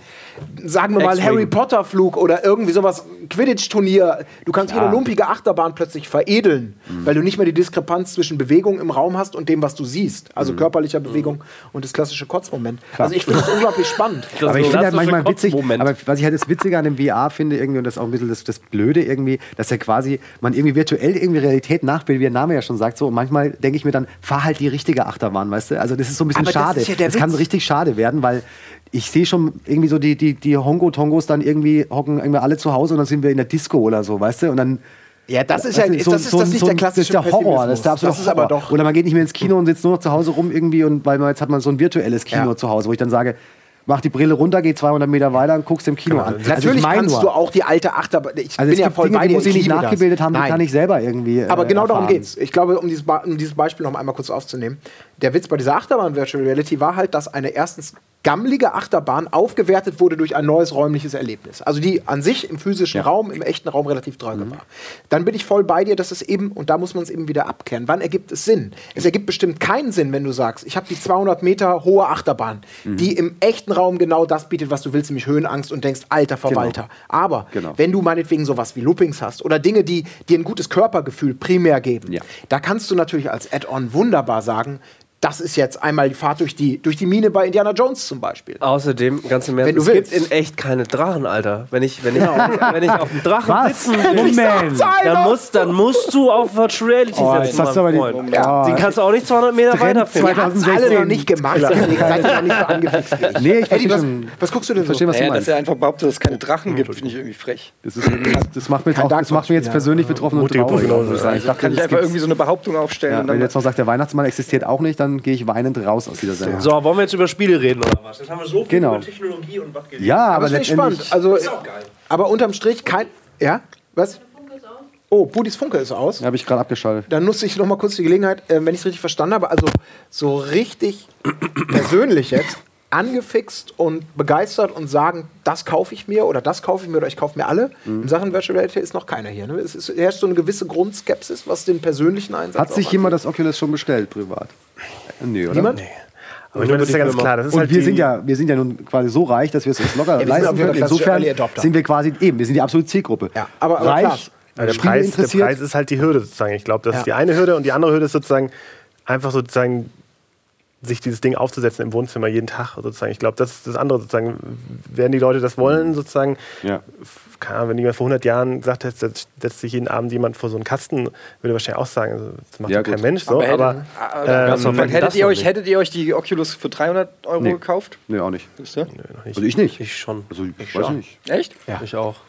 Aber ähm, hättest, du ja schon längst machen können, hättest du halt einen Developer gekauft, da hättest du das Ding jetzt Ja, das Problem ist ja, ich brauche halt die Titel. Also die letzte also, Variante oder so, die war ja. Das ist übrigens eine coole Aktion tatsächlich, also auch das unterstützt nochmal dieses Early Adopter-Ding halt, dass mhm. sie ja äh, wenn du halt früh gebackt hast, dass du die jetzt äh, einfach kriegst. Also, dass die dir zugeschickt wird. Das finde ich cool. Ja, aber ich nur, ja wenn du in, in, der Höhe gebackt hast, ne? Ja, ja. Nicht, wenn du 20 Dollar gebackt hast. Nur wenn du ich habe ja nicht mal einen PC. Also hast du schon bezahlt. Also, 300 aber, ne? Also, ja, ja, 350, glaube ich. Das meine ich damit. Also, aber das ist übrigens auch so ein Ding, aber das führen wir zu weit, aber diese, diese Kickstarter-Geschichten, also wo sowas wie jetzt wie bei Oculus, und dann kommen große Firmen und kaufen den Laden oder, oder stecken dann auch noch Geld rein. Das finde ich, also finde ich somit das Lumpigste, was es überhaupt geben kann. Das geht einfach gar nicht, finde ich. Also entweder will man äh, das, das gemeine Volk irgendwie als Unterstützer haben oder nicht. Aber ich kann nicht kommen, irgendwie sagen, April, April, das, ich, das, war, das wetten, war die große Shenmue-Diskussion. Shenmue war, das ist genau so eine in, unserer, in unserer Unverschämtheit einfach nur. Und warum passiert das? Weil Ja, aber die Leute irgendwie, keine Ahnung, weil. Nein, weil, weil, weil Kickstarter für die großen Investoren ein. Du hast kein Risiko, kein finanzielles Risiko. Du stellst ein Projekt da rein und siehst, wie viele Leute drücken auf Backen. Das heißt, sie haben, eine, sie, die, haben die Entscheidung, Geld zu bezahlen. Es ist wie eine Umfrage, es ist wie eine Umfrage ja. die aber verbindlicher aber ist. Aber dafür war es nicht gedacht. Wofür Exakt es gedacht nicht. wird, meine Lieben, ja. haltet eure Gedanken fest. Ich bin voll bei dir. Wir haben das nächste Fass aufgemacht, ohne dass ich intervenieren musste oder eine Werbung vorschieben musste, um das Thema zu wechseln. Wir machen jetzt Werbung und dann reden wir über Kickstarter, Veränderungen. Ist es immer noch der Wille des Volkes oder ist es ein durchkommerzialisiertes Arschlochprodukt? Wir gleich oh, so hart gleich. Du hast das gesagt. Arschloch wurde nicht gesagt. Werbung. Ich sag nie.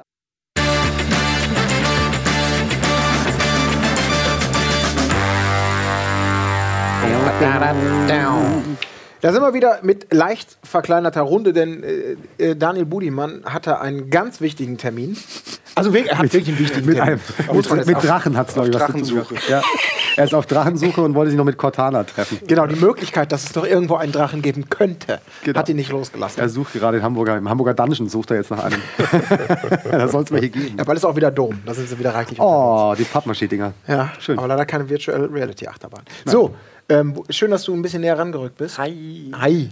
Ich habe ja gerade ähm, zum Ende der Werbung ein bisschen übertrieben äh, den Stand von Kickstarter äh, formuliert. Also Kickstarter als, um es noch mal einmal kurz zu raffen, Crowdfunding als Gedanke dessen, dass neben politischen Firmenentscheidungen, neben Marketingentscheidungen von den ganz Großen, dass das Volk die Möglichkeit hat, Projekte von Leuten, die eigentlich keine Stimme finden würden, zu backen und sagen, was du da in deinem Hinterzimmer machst, das finde ich geil, ich gebe dir Geld. Im Idealfall bekommen diese Leute so viel Geld, dass sie ihr Ding durchziehen können.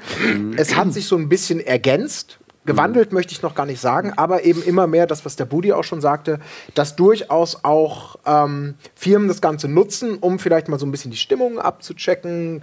Würden Leute das backen? Würden Leute sagen, yo, ich investiere da? Bei Shenmue war zum Beispiel vielleicht somit der größte Aufschrei, als Yu Suzuki im Rahmen der letzten E3 ähm, gesagt hat, es gibt ein Shenmue 3, das ist jetzt eine Kickstarter-Kampagne, ist mhm. aber auch gleichzeitig irgendwie hängt da Sony mit drin und es war nicht so ganz klar, ob das Ding schon durchfinanziert ist, mhm. ob es wirklich davon abhängig ist, wie weit die, die, die Herzen und Portemonnaies der Fans geöffnet werden für das Projekt. Mhm. Also Fakt ist auf jeden Fall, Tim Schäfer Yu Suzuki, ähm, Keiji Inafune mit Mighty Number 9 äh, beliebig fortzusetzen. Es gibt sehr, sehr viele einstmals oder immer noch große Entwickler, die mal große mhm. Projekte hatten, ja. die positiv gesprochen vielleicht jetzt die Möglichkeit haben, ihre Herzensprojekte über Kickstarter zu machen, die ihnen sonst kein Publisher abgekauft hätte. Oder negativ formuliert, mhm.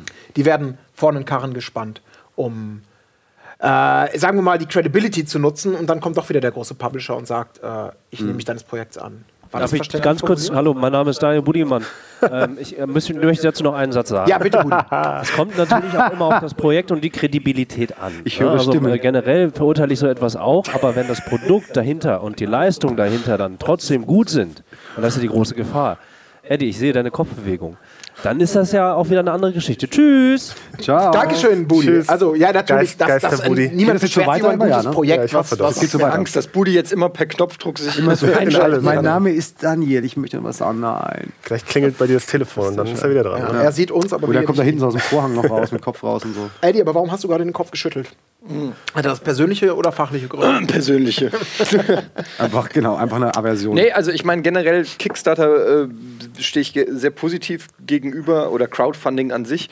Ähm, nicht zuletzt ist der Sender hier auch gecrowdfundet in einer gewissen Art und Weise. Deshalb ist vielleicht nicht komplett vergleichbar, aber so generell finde ich die Idee zu sagen, hier ist mein Produkt, wer hat Bock dafür zu bezahlen, ein sehr demokratisches Prinzip und finde, finde das erstmal super. Ähm, natürlich hat es auch kann das auch äh, einen ganz faden Beigeschmack haben, wenn das äh, so ein, so ein naja, wenn du eigentlich eine Finanzierung hast und eigentlich nur noch eine zusätzliche, den, oder mhm. den Kunden eigentlich doppelt abkassieren willst, ja, mhm. ähm, dann finde ich, hat das schon auch irgendwie einen negativen Beigeschmack. Auf der anderen Seite, wenn ich jetzt sehe, es kommen ein paar richtig coole Kickstarter-Spiele raus, wie hier ein neues Wonderboy oder ein mhm. ähm, mhm. neues Castlevania, also es heißt nicht Castlevania, aber es ist ja von dem, von dem Metroidvania-Typen, ich habe jetzt den Namen vergessen ähm, sozusagen, ja, so, so, ein Symphony of the Night Nachfolger. Mhm. Das ist erstmal generell begrüßenswert, weil da Igarashi kommt heißt der Mann übrigens, aber ja. ich weiß nicht mehr, wie das Spiel nochmal heißt. Auch so einen blöden ja. nur ja. 15 Namen wieder. So irgendwas. Blood, Blood Queen of the Blood irgendwas. Also Nighthawk. Ja. Blood of the Nighthawk aber das finde ich erstmal gut, dass da vielleicht dann, dass da nochmal Spiele rauskommen, die jetzt ähm, wir haben ja auch drüber geredet, die jetzt vielleicht für einen Publisher erstmal so keinen Sinn machen. Mhm. Ähm, das finde ich erstmal positiv. Ähm, natürlich birgt das auch immer die Gefahr, dass man nicht so richtig weiß, was passiert eigentlich mit der Kohle. Also da ist dann die Transparenz immer eine, eine Frage, weil ähm, man sich dann schon fragt, okay, du hast jetzt, du hast als Ziel ausgegeben, weiß ich nicht, 100.000, du hast eine Million eingenommen, also zehnmal mhm. über Budget.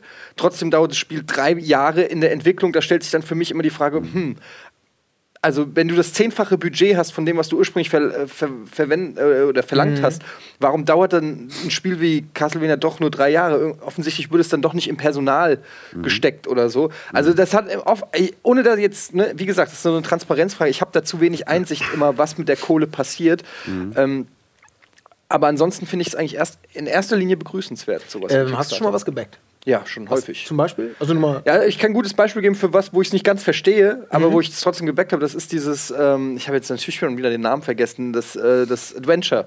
Das Broken Age? Hä? Meinst du jetzt Broken Age? Oder? Nee, nee, nee, das ist jetzt das Neue, was aussieht wie Maniac Menschen. Ähm Ach so, das Timbleweed äh, Park von Genau, genau Timbleweed Park oder so. Timbleweed Park von Ron, ähm, Tumbleweed. Tumbleweed. Tumbleweed Park, ja. Was halt echt aussieht wie. Wie viel hast du da gebackt? Also Beispiel Ich glaube 30, 20. Okay, schon dann. Okay. Und ähm, da habe ich halt auch gedacht, so fuck, dazu dann, ne? Äh, da habe ich dann halt auch echt gedacht, so verdammt, also wenn ich mir das Spiel so angucke, ne, so ein Spiel, also wenn man sich jetzt zum Beispiel die Redaktion von Böhmermann anguckt, mit Neo Magazin Royal, die quasi so ein Spiel entwickelt haben, und das sind keine Spielentwickler, das waren irgendwie drei Typen aus der Redaktion, die sich da zusammengetan haben, das gemacht haben, keinen Cent dafür gekriegt haben, gut, die werden ein bisschen, ne, die stehen auf der Payroll, aber die haben das hobbymäßig nebenbei die gemacht. Ähm, und dann sehe ich so ein, so ein Spiel, das irgendwie auch zehnfach überperformt hat auf Kickstarter von Profis, die das schon tausendmal Mal gemacht ja. haben und frag mich, das Spiel kommt 2017, glaube ich, oder so raus, mhm. wo ich denke so. Das dauert schon so ein paar Pixel. Alter Schwede, ihr macht da jetzt aber auch nicht Star Citizen, ne, sondern ja. äh, ein Adventure. Ja. Äh, da frage ich mich dann schon auch. Aber das sind natürlich auch Menschen, wenn ich mir das vorstelle, jemand wie Ron Gilbert jetzt, um, um eben diese Leute zu nehmen, die mal zu den ganz Großen gehörten, aus welchen mhm. Gründen auch immer dann irgendwann nicht mehr. Äh, die, das muss man ja auch fairerweise sagen, die es natürlich auch gewohnt sind, mit ihrem Talent, mit ihrem Können, mit ihren Fähigkeiten Geld zu verdienen. Mhm. Und das ist natürlich immer so ein bisschen was anderes. Das ist ja wie in der Musik. Da gibt es dann vielleicht die, die Hobbyband, die sagen, wir haben das mega Album gemacht. Mhm. Aber auf der anderen Seite gibt es vielleicht mhm. auch die Leute, die sagen, das ist mein Job seit 20 Jahren. Und mhm. ich freue, dass ich diese Möglichkeit habe, mal wieder meinen Job zu machen, weil, weil zumindest die Community mir Geld gibt. Mhm. Das muss nicht gleich besser sein. Nein, nein, das, das ist, ja das auch, ist ja auch vollkommen. Ja auch gar nicht okay, um ich verstehe nur nicht, warum es so lang dauert. Ja. Weil, wenn wir uns in die 90er zurückerinnern, wo quasi jeden Monat ein neues Adventure rauskam ähm, und auch von LucasArts äh, ständig mhm. Adventures rauskamen, da gab es, da war, ich behaupte mal, da hatten die nicht dieses Budget ähm, und haben auch nicht drei Jahre am Nachfolger geschraubt. Also irgendwo habe ich das Gefühl, ich verpasse irgendwas, warum ein Adventure im Maniac Mansion Look mit einem Budget von über, Million, von über einer Million und da weiß ich nicht, wie viel es jetzt gekickstartet ge hat, ähm, warum das drei Jahre Entwicklungszeit braucht, mhm. erschließt sich mir jetzt nee, einfach nicht so. nicht so, ganz. Ne? Ja, das also, ist nachvollziehbar, ja. Aber, ja. Ähm, aber was ja der, der, was man ja daran merkt, ist mit den Namen auch und so, dass, dass ähm, das Crowdfunding-Ding bei den Spielen ja das Problem hat, dass eigentlich würde man sich ja wünschen, dass jetzt, keine Ahnung, ihr beide hockt jetzt da im Keller, habt eine brillante Idee, aber natürlich jetzt kein Publisher, der jetzt euch beiden, weil ihr habt noch nie ein Spiel gemacht oder seid irgendwie unbekannt, was Spieleentwicklung angeht, ähm, ihr habt kein Geld und ihr kommt jetzt an und die Community sagt irgendwie geil, ey, die zwei haben die super geile Idee, denen geben wir jetzt Kohle, damit sie in der Garage dieses Ding fertig machen können. Das ist ja der Idealfall eigentlich oder der, der, der, der romantische Grundgedanke mhm. gewesen immer.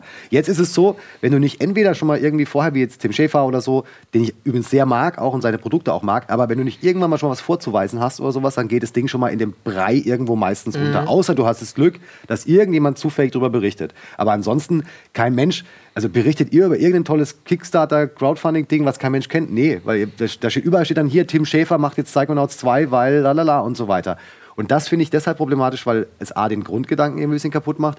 Und ganz problematisch finde ich es dann, wie gesagt, wenn dann Leute kommen, die ganz offensichtlich ähm, früher oder auch im letzten Jahr noch echt viel Geld verdient haben und die dann ankommen und wollen von mir Kohle haben. Also ganz bestes Beispiel finde ich hier den guten Ultima-Meister hier, den, den Garriott, der da mhm. seinen Shroud of the Avatar finanziert hat. Ich weiß gar nicht, was er da irgendwie eingenommen hat. Nicht so wenig auf jeden Fall.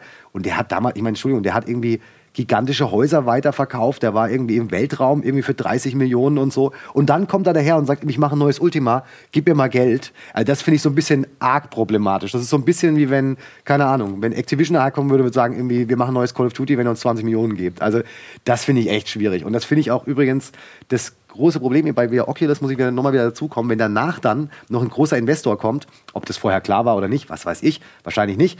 Wenn der dann kommt, wenn die fair gewesen wären, hätten sie den Leuten nicht so ein Oculus äh, Rift jetzt irgendwie geschenkt, die 350 Dollar bezahlt hätten, sondern bei jedem normalen Investment wäre es so, wenn ich an dieser Firma beteiligt bin, dann bekomme ich auch von den 2 Milliarden meinen Teil ab. Ja, aber du bist ja nicht und beteiligt. Sich, das ist ja, ja, und das ist das rechtliche so, also. Problem, weil ich finde, das sollte man irgendwie anders regeln. Weil es kann nicht sein, ich gehe in Vorleistung mit 300 Dollar oder so und darf hoffen, dass die, die, die Flitzpiepen da irgendwann ihr Oculus Rift rausbringen. Und April, April, jetzt haben sie zwei Milliarden, waren zwei Milliarden, ne? glaube ich ja, eingenommen. Und so die zwei Milliarden, die sind sicher, ja, zweieinhalb sogar. Und ich will nicht wissen, was als Beispiel jetzt irgendwie der Carmack ja. oder so als Chief Technical Officer da jetzt irgendwie abkassiert irgendwie von den zwei mhm. Milliarden. Da geht wahrscheinlich die Hälfte auf die Payroll runter, weil da sind jetzt ja alle da. Da hocken jetzt nur berühmte Leute noch da irgendwie. Ne? irgendwie das ganze Board of Directors sind irgendwie Carmack und weiß der Geier, wer alles dabei ist. Und wenn sie fair gewesen wären, hätten sie der Community wieder was zurückgegeben und hätten einfach gesagt, alle, die gebackt haben, wir haben zwei Milliarden eingenommen, ihr bekommt alle die Kohle zurück und weil ihr so nett wart, kriegt ihr noch die Brille dazu. Das hätte sich locker noch gelohnt. Also Facebook ist kein armer Laden. Also ich finde schon, das, sowas mag ich überhaupt nicht. Und jetzt bei Shenmue das ist natürlich also die größte Lachnummer, weil äh, das ist so aus der Rubrik, Sony lässt sich feiern für einen Exklusivtitel, den alle ja so nerdtechnisch immer mal haben wollten, so, so, so, eine, so eine heilige Kuh, um dann zu sagen so, geil, kommt exklusiv für die Playstation und für den PC kommt es ja auch, aber exklusiv bei uns raus und jetzt bitte äh, macht allen Geldbeutel auf. Das finde ich super. Das ist echt ich so, halt, solange ist ein fantastisches Ding, oder? Ja, ich gab's noch im, im Vorhinein. Mir fehlt das Insiderwissen. Sorry, ich klar. Find, solange genau. es im Vorhinein irgendwie fair und, und, und offen kommuniziert wird, und das ist ja bei Kickstarter immer, du, wenn du glaubst, irgendwie du, du tätigst dein Investment, dann, dann weiß ich, dann musst du irgendwie an deinem Leseverständnis irgendwie arbeiten. Ähm, es ist ja ganz klar, dass du Nein, da im Endeffekt. Ich habe nicht gesagt, dass man das denkt, sondern dass den es Leuten halt wäre. Das ist so wie, wenn ich jemanden ähm, in, in der Fußgängerzone einen Euro in den, in den Hut werfe, erwarte ich auch nicht, wenn er dann im Lotto gewinnt, dass er dann zu mir kommt und irgendwie mir das Zehnfache zurückgibt, weißt du? Ähm, naja, aber der, der behauptet ja auch also nicht, dass du den, in investierst. Also die Kickstarter-Projekte oder Crowdfunding-Projekte mit, mit, mit, dem, mit, dem, mit dem Hut in der Fußgängerzone, das finde ich ein bisschen, also... Ja doch, aber es ist schon, es ist ja eine Spende, ne? Also es ist aber ja eine zielgerichtete Spende. ja, ist ja wurscht, aber es ist eine Spende, aber, genau, aber du kaufst keine Anteile. Genau, das ist kein, wenn du dem, meiner Meinung nach ist es kein Investment. Bei einem Investment erwartest du irgendwas zurück. Klar. Dein Investment ist das Produkt, was kommt, was hoffentlich deiner Zufriedenheit dient. Dafür mhm. gebe ich mein Geld. Aber ich erwarte nicht eine Gewinnbeteiligung. Aber das ist so ein bisschen wie wenn du dem, dem, dem, dem Bettler oder so, der zu dir kommt und sagt, irgendwie hier, ich habe nichts zu essen, gibst ihm zwei Euro und siehst danach sich ein Bierchen kaufen und Zigaretten. Das, genau so ist das teilweise. Ich glaube, es ist ja, das so, wäre der Fall, wenn das Kickstarter-Projekt dann äh, nicht stattfindet oder scheiße wird. Ich glaube, so. es ist so, wenn der Bettler sagt, gib mir einen Euro, damit ich mir ein Los kaufen kann. Und dann kauft er ein Los, gewinnt eine Million. Mhm. Erwartest du dann, dass du aus Nettigkeit was zurückbekommst? Oder ja, einen Euro. Hast du eigentlich naja, plus, also, plus 10. Aber das ist, ich meine, das ist, glaube ich, so, das ist halt so eine gefühlte Qualität bei dieser ganzen Diskussion. Das, genau. das ist ja nicht, es ist faktisch. Was ist das für eine Vorstellung? Jedes Mal, wenn du einem, einem Bettler auf der Straße was gibt und er macht was draus. Nein, nein, nein. Oder, nein. Okay, jetzt, jetzt habe ich 10 Euro zusammen, er, er geht, er, er, kauft sich einen Anzug, er hat ein Vorstellungsgespräch, kriegt einen nein, Job, nein, nein. wird eingestellt, klettert die Karriereleiter rauf, dann kriegt er einen Anruf von dir. Erinnerst du dich damals, als ich dir die 10 Euro gegeben habe? Digga, jetzt aber mal abdrehen. Nein, aber es geht, ja, es geht darum, dass der Bettler eben sagt, ich kaufe mir, ich brauche ein Euro für ein Los. Das es ist auch egal, es krankt der Vergleich. Es, aber es geht, glaube ich. herrlicher Vergleich. Aber ich verstehe ja natürlich, was. Das, das war ja bei Shenmue eben auch so ein bisschen. Dieses, dieses Gefühl, dass man. Ähm, dass man eben etwas investiert und hinterher machen sich andere davon irgendwie die Taschen voll und du musst vielleicht noch für das Produkt extra mehr bezahlen oder so. Aber es auch das ist ja schon eine falsche Annahme, weil wenn du was kickstartest, kriegst du ja alle, also kaufst ja auch schon was damit. Das ist ja auch schon mal. Also wenn du, wenn, wenn, du, wenn ich jetzt 20 Euro, ja, genau. wenn ich jetzt 20 Euro kickstarte für Tumbleweed Park, da habe ich das Spiel ja. und noch was, was ich noch drinne. Ja. So, also das kann ich ja gedanklich eh schon mal abziehen. Das Spiel wird wahrscheinlich eh nicht weniger als 20 Euro ja. kosten. Insofern ist es für mich eine Win-Win-Situation. Ja. ja. Ähm, schon vorbestellt. Oder ist es, ist es eine Vorbestellung? Immer, vielleicht wäre es ja. fairer, wenn man einfach sagen würde, es gibt nicht diesen ganzen Kladderadatsch da außenrum. Für 400 Dollar darfst du irgendwie, keine Ahnung, mit Tim Schäfer mal noch kurz irgendwie ins Kino gehen und, mhm. und kriegst noch drei T-Shirts. 400 und, Dollar. Und, ja, also für, über, genau, für übertrieben. ja, nee, für ein paar tausend, glaube ich, war es. Ja? Da, da weiß gar nicht, was, 5000 oder so bei Psychonauts, das war so Abendessen mit ihm, irgend sowas, glaube ich. Aber, Aber du musst bezahlen. ja, genau, genau. Die Rechnung zahlst du selber. Und, und er frisst sich den, den Bauch voll. Ähm, nee, aber mit, mit teuren Steaks. Chef, ja, ja, genau. Ähm, nee, aber vielleicht sollte man fairerweise es einfach so machen, dass man einfach sagt, okay, ähm, du bestellst das Spiel hiermit vor, zahlst irgendwie 30 Dollar dafür oder so und damit quasi hast du uns Vertrauen gegeben und fertig. Und nicht dieses ganze, weißt du, Hampelei außenrum und 3 Dollar ja. oder 30 Dollar oder 800 Dollar. Und ja, das ja auch ich finde es genau, genau, ich find es ja an Kickstarter eigentlich auch spannend, dass es die Sache auch scheitern kann. Ich meine, sonst, sonst bräuchtest du die Plattform mhm. ja nicht, wenn du einfach ja. sozusagen ein sicheres Ding hast und dann ist das Produkt in, in zwölf Monaten fertig sozusagen. Hat, Hat's Risiko habt ihr ja auch bei jedem Spiel. Und übrigens, ihr hattet auch mal eine, äh, habt ihr das noch? Gibt es das noch, dieses Square Enix? Es gibt Square Enix ähm, Collective, das ist, genau. Äh, das ist äh, im Endeffekt eine Plattform, wo du erstmal so ein bisschen Meinungen und, und, Feedback einsammeln kannst mhm, zu genau. einem, einem Crowdfunding-Produkt. Da ging es auch so um alte Marken und so, ne, glaube ich. Also welche ähm, Marken wir haben dann auch ein paar alte Marken, so, Marken genau. sozusagen äh, äh, in den Pool geworfen, die mhm. du theoretisch sozusagen für die Produkte pitchen kannst. Ich mhm. weiß nicht genau, ob da inzwischen was draus geworden ist. Ähm, jedenfalls haben wir jetzt inzwischen mehrere Projekte durch diese Plattform geschleust ich und die landen, dann, Kane, die landen dann wiederum auf Kickstarter. Und dann ähm, sind sie sozusagen mit diesem, mit diesem mhm. Feedback aus der Plattform sozusagen optimal gerüstet, um, um diese Kickstarter-Kampagne zu machen. Da gibt es auch inzwischen, glaube ich, zwei, drei erfolgreiche erfolgreich okay. gebackte oder erfolgreich, wie sagt man, gekickstartete mhm. äh, Produkte sozusagen. Aber das ist halt immer noch eine relativ kleine Experimentierplattform, aber jetzt glaube ich auch nicht so. Ja. Beobachtet ihr das denn? Also jetzt mal den Kickstarter-Markt, um zu sagen, das könnte ein spannender Fisch sein, den versuchen wir uns zu angeln? Natürlich. Ja, ich denke schon, dass jeder, jeder Publisher da genau, da genau drauf schaut. Aber ähm, es sind halt trotzdem meistens Produkte, die jetzt ein klassischer Publisher einfach nicht finanzieren würde. Also ähm, es gibt sicherlich schwarze Schafe, wie du sagst, die dann gucken, da irgendwas abzugreifen sollen, aber das meiste, auch in Shenmue, es gibt ja einen Grund, warum das jahrzehntelang keiner angefasst hat, weil es einfach gute Gründe ein großes dafür. Risiko ist sozusagen für einen klassischen Publisher oder zumindest als äh, Risiko gesehen wird. Aber interessant wäre es doch mal, wenn man mal überlegt, jetzt nehmen wir mal einen populären Titel wie Call of Duty, weiß jetzt nicht, was der an Umsatz generiert, aber wenn man jetzt sagt, der nächste Call of Duty Teil, der wird nur gekicks, also der wird gekickstartet. Der kommt gar nicht normal raus, sondern der kommt nur raus, wenn ihr zahlt. Das heißt, die kompletten Call of Duty Fans der Welt zahlen so viel, wie sie zahlen würden. Im Prinzip mhm. ist es ja nichts anderes als ein offenes Zahlsystem. Momentan mhm. wird der Preis für ein Spiel festgelegt. Da heißt es, es mhm. kostet 69 Euro ja. und die Leute haben sich darauf geeinigt, 69 Euro zahle ich, 89 mhm. Euro ist mir zu teuer, was auch immer. Das hat sich eingependelt. Ja. Aber vielleicht sind die Leute ja bereit, für gewisse Spiele viel mehr zu zahlen. Also vielleicht, wenn man sagt, das Call of Duty wird rausgebracht und ihr zahlt so viel, wie ihr wollt. Gibt es Leute, die zahlen 300 Euro, es gibt Leute, die zahlen 600 Euro, weil sie dafür noch das goldene Maschinengewehr kriegen oder was weiß ich. Also die Idee, dass man den alten Weg des Publishens und des vorgeschriebenen Preises weggeht, sondern die Spiele nur noch über Kickstarter rausbringen und guckt, was kommt bei rum. Ich könnte mir vorstellen, es hat jetzt noch keiner in der Größenordnung gemacht, dass man bei einem Call of Duty vielleicht sogar mehr einnimmt, ähm, weil du auch das, die Marketingkosten vielleicht runterschrauben kannst, die so ein Spiel ja dann auch ordentlich äh, teuer mhm. werden lassen. Ähm, und du mehr einnimmst, als du vielleicht äh, normal mhm. verdienen würdest. Also ich könnte mir vorstellen, dass mit Shenmue verdienen die sich verdienen die deutlich mehr an Shenmue, als wenn sie es klassisch also mehr pro, pro Kunde verdienen sie wahrscheinlich mehr ja, als, äh, genau. als Aber bei Call of Duty zum Beispiel wäre das Problem einfach, dass, dass also ich 80 Prozent der Call of Duty Fans und Spieler irgendwie gar nicht irgendwie, also interessierten sich nicht für Crowdfunding, die sind da nicht auf der Plattform unterwegs, die wüssten, mhm. würden es gar nicht merken. In dem gehen, Fall gehen in den Laden und kaufen sich ja. das und sehen es und kaufen es dann. Also das, das ist ich. so wie die, das sind ja so die jährlichen. Sind, ich glaube, im genau. Call of Duty-Segment ist wieder dieser Sonderfall, ähnlich genau. wie FIFA. Das ist vielleicht viele Leute das, das Spiel, was so, sie einmal im Jahr genau, kaufen. Das ist so ein, äh, okay, ein Massenmarkt-Happening. nicht das beste Beispiel. Aber, aber, aber, aber generell, ist, ne? ja. die aber Idee, dass man, dass man Spiele quasi frei anbietet und sagt, zahl so viel wie du willst, äh, aber es kommt halt auch nur bei Summe X, kommt es überhaupt erst raus, mhm. ist ja vielleicht gar nicht so uninteressant, weil da vielleicht mhm. viel mehr rumkommt, als wenn du sagst, zahl 5 Euro oder 10 oder 30 oder 60. Ich fand immer ein bisschen interessant auch bei diesem Kickstarter-Ding, ähm, wenn manchmal so, so, Ziele noch erreicht werden. Oder mhm. wenn die sagen, wenn wir das ja. und das bekommen, nächste Finanzierung machen wir das. Mhm. Und ich habe das bei äh, also bei Shenmue hatte ich zum Beispiel so ein bisschen das Gefühl, mhm. es fühlt sich schon so an, als ob so eine gewisse Qualitätslatte daran äh, gelegt wird. Also mhm. ab Ziel X, komm, ich, ich kenne die Ziele nicht mehr, aber die sahen ja mhm. ungefähr so aus. Hat die Stadt noch ein Ghetto? Ab Ziel Dings gibt es noch einen zusätzlichen Bausimulator. Genau. Ab Ziel, also dass man ein wichtiges Gefühl hat, die Größe und damit mhm. vielleicht eben auch die Qualität und der Spaß wird ja. maßgeblich mit eurem, mit eurem Geldbeutel erkauft. Ja, ich finde das, ja viele Beispiele ich überlege, ob ich das gut oder schlecht finde. Also, bei, bei, hier dem Divinity war das ja auch so. Ja, genau, das ist üblich. Sinn, aber da war es auch so, dass sie da irgendwie so aufgeblustert haben, immer umso mehr mhm. kamen, umso mehr haben sie auch angeboten. Ähm, das finde ich auch ganz witzig. Auch lustig übrigens, kann auch schief gehen, weil ich weiß, ich weiß nicht mehr, was es war. Es war irgend so ein relativ einfaches Spiel, also kein, kein 20, 30 Millionen Spiel, aber ein einfaches Spiel, auch Kickstarter-Ding, wo es dann irgendwann die Stufe gab, ähm, glaube ich, bei 4 Millionen oder so gab es dann eben die Stufe so, okay, wir machen auch eine Wii U-Version irgendwie. Und da blieb es dann einfach drunter hängen. Das war so geil, weil einfach, da hat das Publikum dann gedacht, nee, also komm, aber da, da brauchen nichts ja, mehr reinstecken ja. jetzt. aber da ist ja auch wieder die Frage, finde ich. Voll unnötig, voll gut. Äh, also, oder da würde ich mir dann so Transparenz wünschen, zumindest.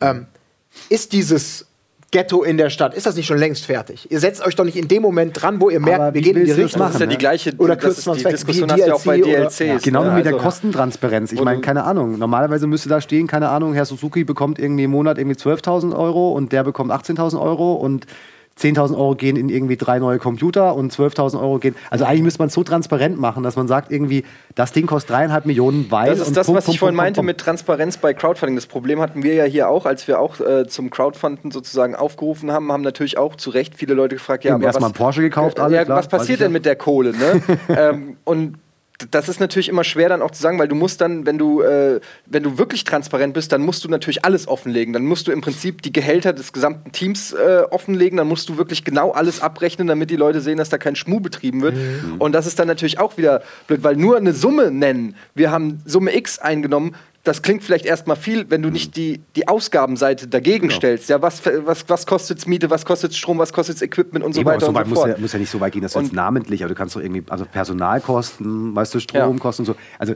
sowas ist doch eigentlich, mein, klar, es ist, das wäre total romantisch jetzt gedacht alles und so. Und bei einem Spieling, wenn es alles natürlich auch immer vage, die wissen ja vorher auch nicht immer gleich. Genau, das Kaum mal drei Wochen länger, dann kostet es plötzlich 2000 Euro mehr. Ist ja selbst, selbst so ein, äh, sag ich mal, ein Studio, was schon x Spiele gemacht hat, äh, weiß nicht genau, meistens kann dir genau. zwar ein Budget am Anfang sagen, aber im Endeffekt stellt sich ja. dann heraus, hm, es hat vielleicht doch nicht ganz gepasst. Und das stellt sich oft heraus. Und bei den meisten Kickstarter-Projekten, äh, da weißt du am Anfang noch nicht mal genau, ja, wie das Team aussieht, was das Spiel entwickelt. Also mhm. du kannst ja nur mit Chats werden. Also die wissen ja selber nicht, was, was das kostet, was sie machen. Ich hatte sich Ron Gilbert das, das verrechnet und es kommt irgendwie jetzt nächstes Jahr schon raus. das so. ist wahrscheinlich auch der Irrglaube, ne? den, den, den wir ja Gerade Spieleentwicklung ist da so unvorhersehbar, irgendwie, wie lange mhm. Sachen dauern können oder, oder was sie kosten, mhm. irgendwie teilweise. Also, Aber wenn ich jetzt, wenn ich halt jetzt für, für 4 Euro einen Kicker kaufe, da weiß ich auch nicht, wie viel der Redakteur da verdient und wie viel die noch über ihre Anzeigen einnehmen oder sonst irgendwas. Also dieses, äh, ich sage immer, es gibt einen Informationsbedarf und ein Informationsbedürfnis und das, der Bedarf und das Bedürfnis ist nämlich nicht immer das Gleiche. Ja? Das mhm. eine ist das, was ich wissen will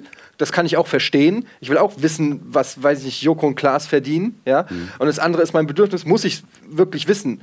Äh, nein, muss ich nicht, weil ich weiß halt nicht alles im Leben. Ich weiß nicht, wie viel du verdienst, ich weiß nicht, wie viel du auf dem Konto All diese Sachen weiß ich nicht. Und mhm. ähm, das ist auch okay so. Und ich finde, das, das muss auch nicht so sein, weil sonst sind wir wirklich, ähm, weiß ich nicht, äh, also wenn ich überall, wofür ich Geld ausgebe, komplett als Ge Gegenleistung nicht nur das Produkt verlange, sondern auch noch, was passiert denn jetzt eigentlich mit der Kohle und wie viel läuft denn da ins Brötchen? Das Brötchen, ich habe gerade 39 Cent gekostet, das Brötchen kostet aber nur 29 Cent, das heißt, die verdienen gerade 10 Cent pro Brötchen. Mhm. Äh, das aber, geht zu weit. Also das finde ich ist aber dann auch der Unterschied ist ja, dass der, dass der, dass der Bäcker nicht sagt irgendwie, äh, liebe, äh, liebe Leute aus dem Stadtviertel hier, wir brauchen irgendwie 500.000 Euro, damit die Bäckerei äh, morgen wieder Brötchen verkauft.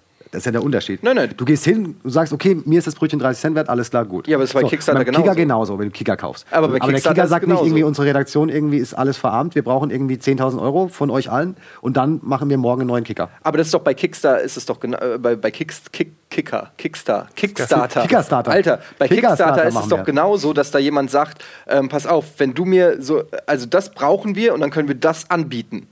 Mhm. Und dann kannst du entscheiden, ähm, ob du dazu beiträgst oder nicht.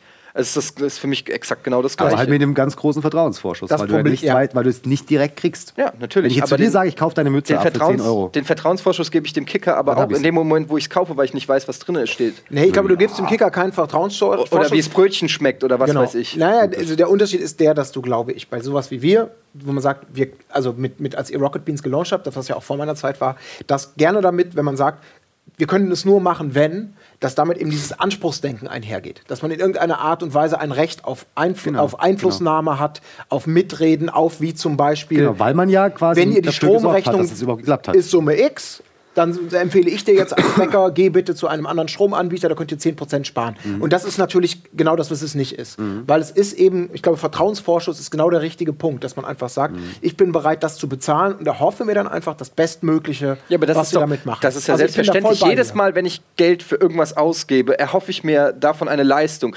Und im besten Fall ist es eine Leistung, die ich schon aus irgendeinem Grund kenne. Ob das Entertainment ja. ist, in Form von, was wir, was wir vorher gemacht haben und die Leute wissen, ich kenne den, ich will den gerne mehr sehen, das ist auch ein Vertrauensvorschuss. Ob das der Kicker ist, den ich schon mal gelesen habe und oder die Maniac oder was auch immer, wo ich weiß, die schreiben so und so und die geben mir die Infos, die ich gerne habe. Ob das äh, ein Shenmue ist von Yu Suzuki, wo ich weiß, der hat das und das und das gemacht. Ob das der Bäcker ist, von dem ich das Brötchen schon mal gegessen habe, es hat mir geschmeckt und wieder kaufe. Der Bäcker. Du hast immer, du hast immer den Vertrauensvorschuss. Der Bäcker und der Bäcker. Du hast immer den Vertrauensvorschuss, äh, dass da jemand schon mal was gemacht hat und du dir mehr von dem Gleichen erhoffst und deshalb bereit bist, dafür zu bezahlen. Stimmt, aber den Kicker eben gibt es auch völlig unabhängig von deiner Investition, oder nicht? Und dieses Modell kann man natürlich nee, bei, den bei Kicker gibt es nur gegen meine Investition. Nein, ich meine, der Kicker wird auch gedruckt, auch wenn du ihn dir persönlich nicht kaufst. Das kann man jetzt ab einem gewissen Maß natürlich auch für Rocket Beans sagen. Ob jetzt die zehn Leute backen oder nicht, es gibt Naja, aber nur weil der Kicker, weil der Kicker fest 5 Euro Ja, kostet. Wenn der Kicker kein Geld mehr kosten würde, kannst du mal gucken, Ja, wie lange es den noch geben Aber der würde. Unterschied ist ja trotzdem der, dass die Zeitschrift Kicker oder wie jedes andere Produkt, was man kaufen kann, das ist ein Angebot, was gemacht wird, was vorfinanziert ist, was im Idealfall Ja. dadurch Geld wieder einnimmt. Dass genügend Leute sagen, ich kaufe hier ein Brötchen und der Laden ist am Laufen. Aber Rocket Beans in der Form gibt es ja überhaupt nur, weil Initialleute gesagt haben, wir schieben euch an und nicht, wir investieren später rein oder wir schalten dann ein, wenn es Geld kostet, aber ihr habt es vorfinanziert. Ähm, wir machen jetzt kurz Werbung. Und dann äh, reden wir noch ein bisschen weiter. Ich, wir sind alle der gleichen Meinung, glaube ich, hier letztendlich. Ja, eben. es ist halt einfach ein. Ein. Wir können weiterspringen. Bist du nicht? Reines Gewissen. Ich auch. Deswegen, wir machen kurz Werbung und sind dann gleich nochmal wieder hier mit dem letzten. Hat das nicht Christoph Daum auch gesagt?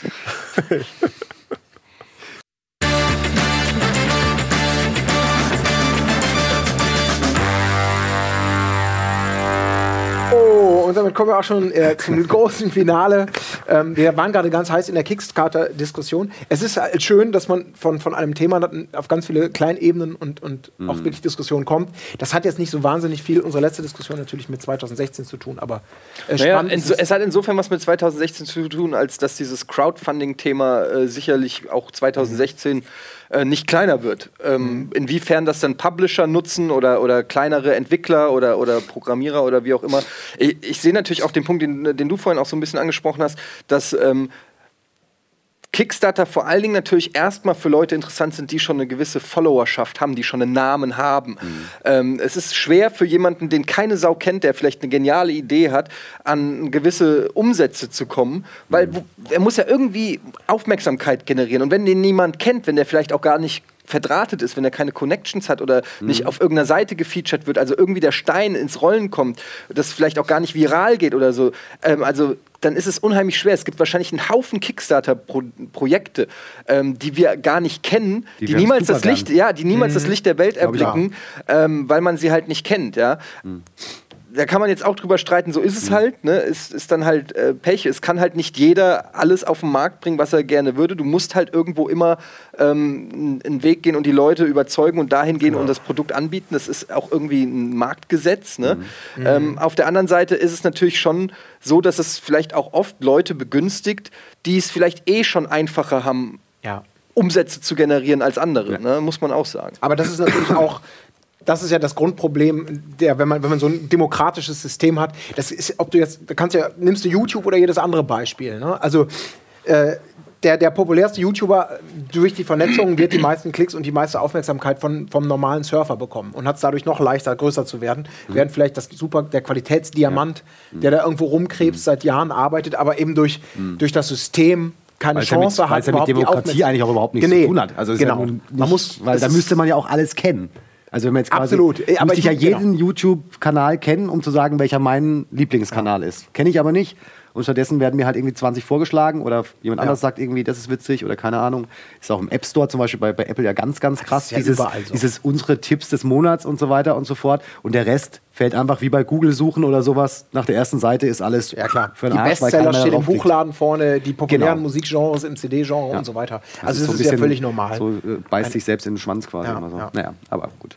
Ja, das ist eine schöne Sache. Und ähm, hat noch jemand was zum Thema Kickstarter von euch? Nee, ich glaube, es ist jetzt ausführlich. Haben wir- haben wir- wir haben es Haben wir ausgekickt. ausdiskutiert. Ich wusste gar nicht, dass das so viel. Also gefühlt emotionaler Zündstoff in dem. Ach, voll, oder? Obwohl war gar nicht, wir sind ein bisschen, ein bisschen der, der Nö, also- emotionaler Spannendes Zündstoff Thema, ist vielleicht oder? übertrieben. Also ich fand es vor allem mit, dem, mit der Achterbahn und den Drachen fand ich emotionaler, muss ich sagen. da habe ich ein bisschen Budi Träne hat's ja nicht mehr geweint. auf seinem ey. Sessel gehalten. das war irgendwie, das war, hat mir jetzt härter getroffen vorhin, ja. Ähm, vielleicht können wir ähm, Über Spiele mal reden.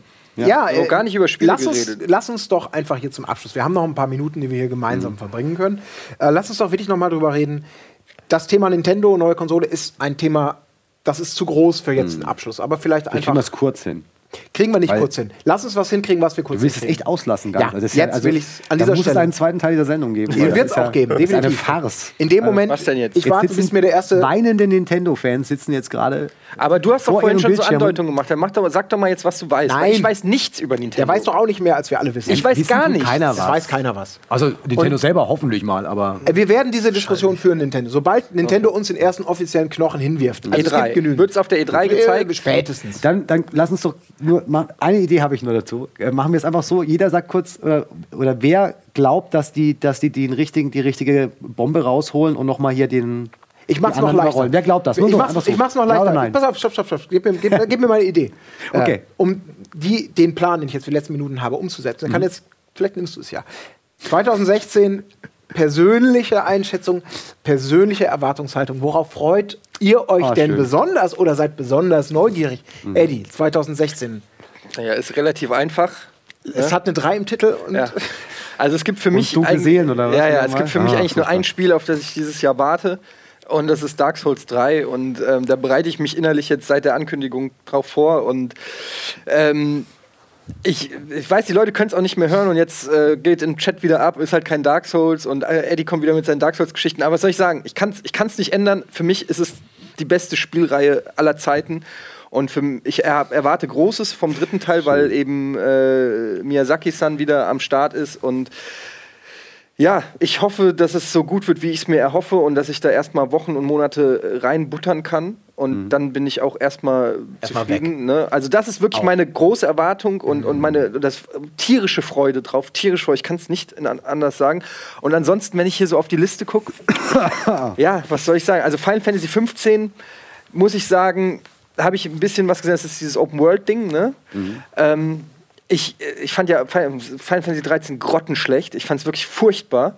Äh, Final Fantasy 14 Online habe ich ein bisschen gezockt, war mir aber ein bisschen zu steril, so war mir zu glatt, habe ich mit Trant ein bisschen gezockt. Ich bin immer noch ein alter Final Fantasy Fan. Immer gewesen und immer wenn ein neuer Teil kommt, weckt das wieder Erinnerungen an früher und ich werde auch Final Fantasy 15 wieder diese Chance geben und ich freue mich auf jedes japanische Rollenspiel, ähm, was rauskommt. Deshalb ist das auf jeden Fall auf meiner Liste. Ob es mir dann gefallen wird, das wird man dann sehen, kann ich noch nichts zu sagen.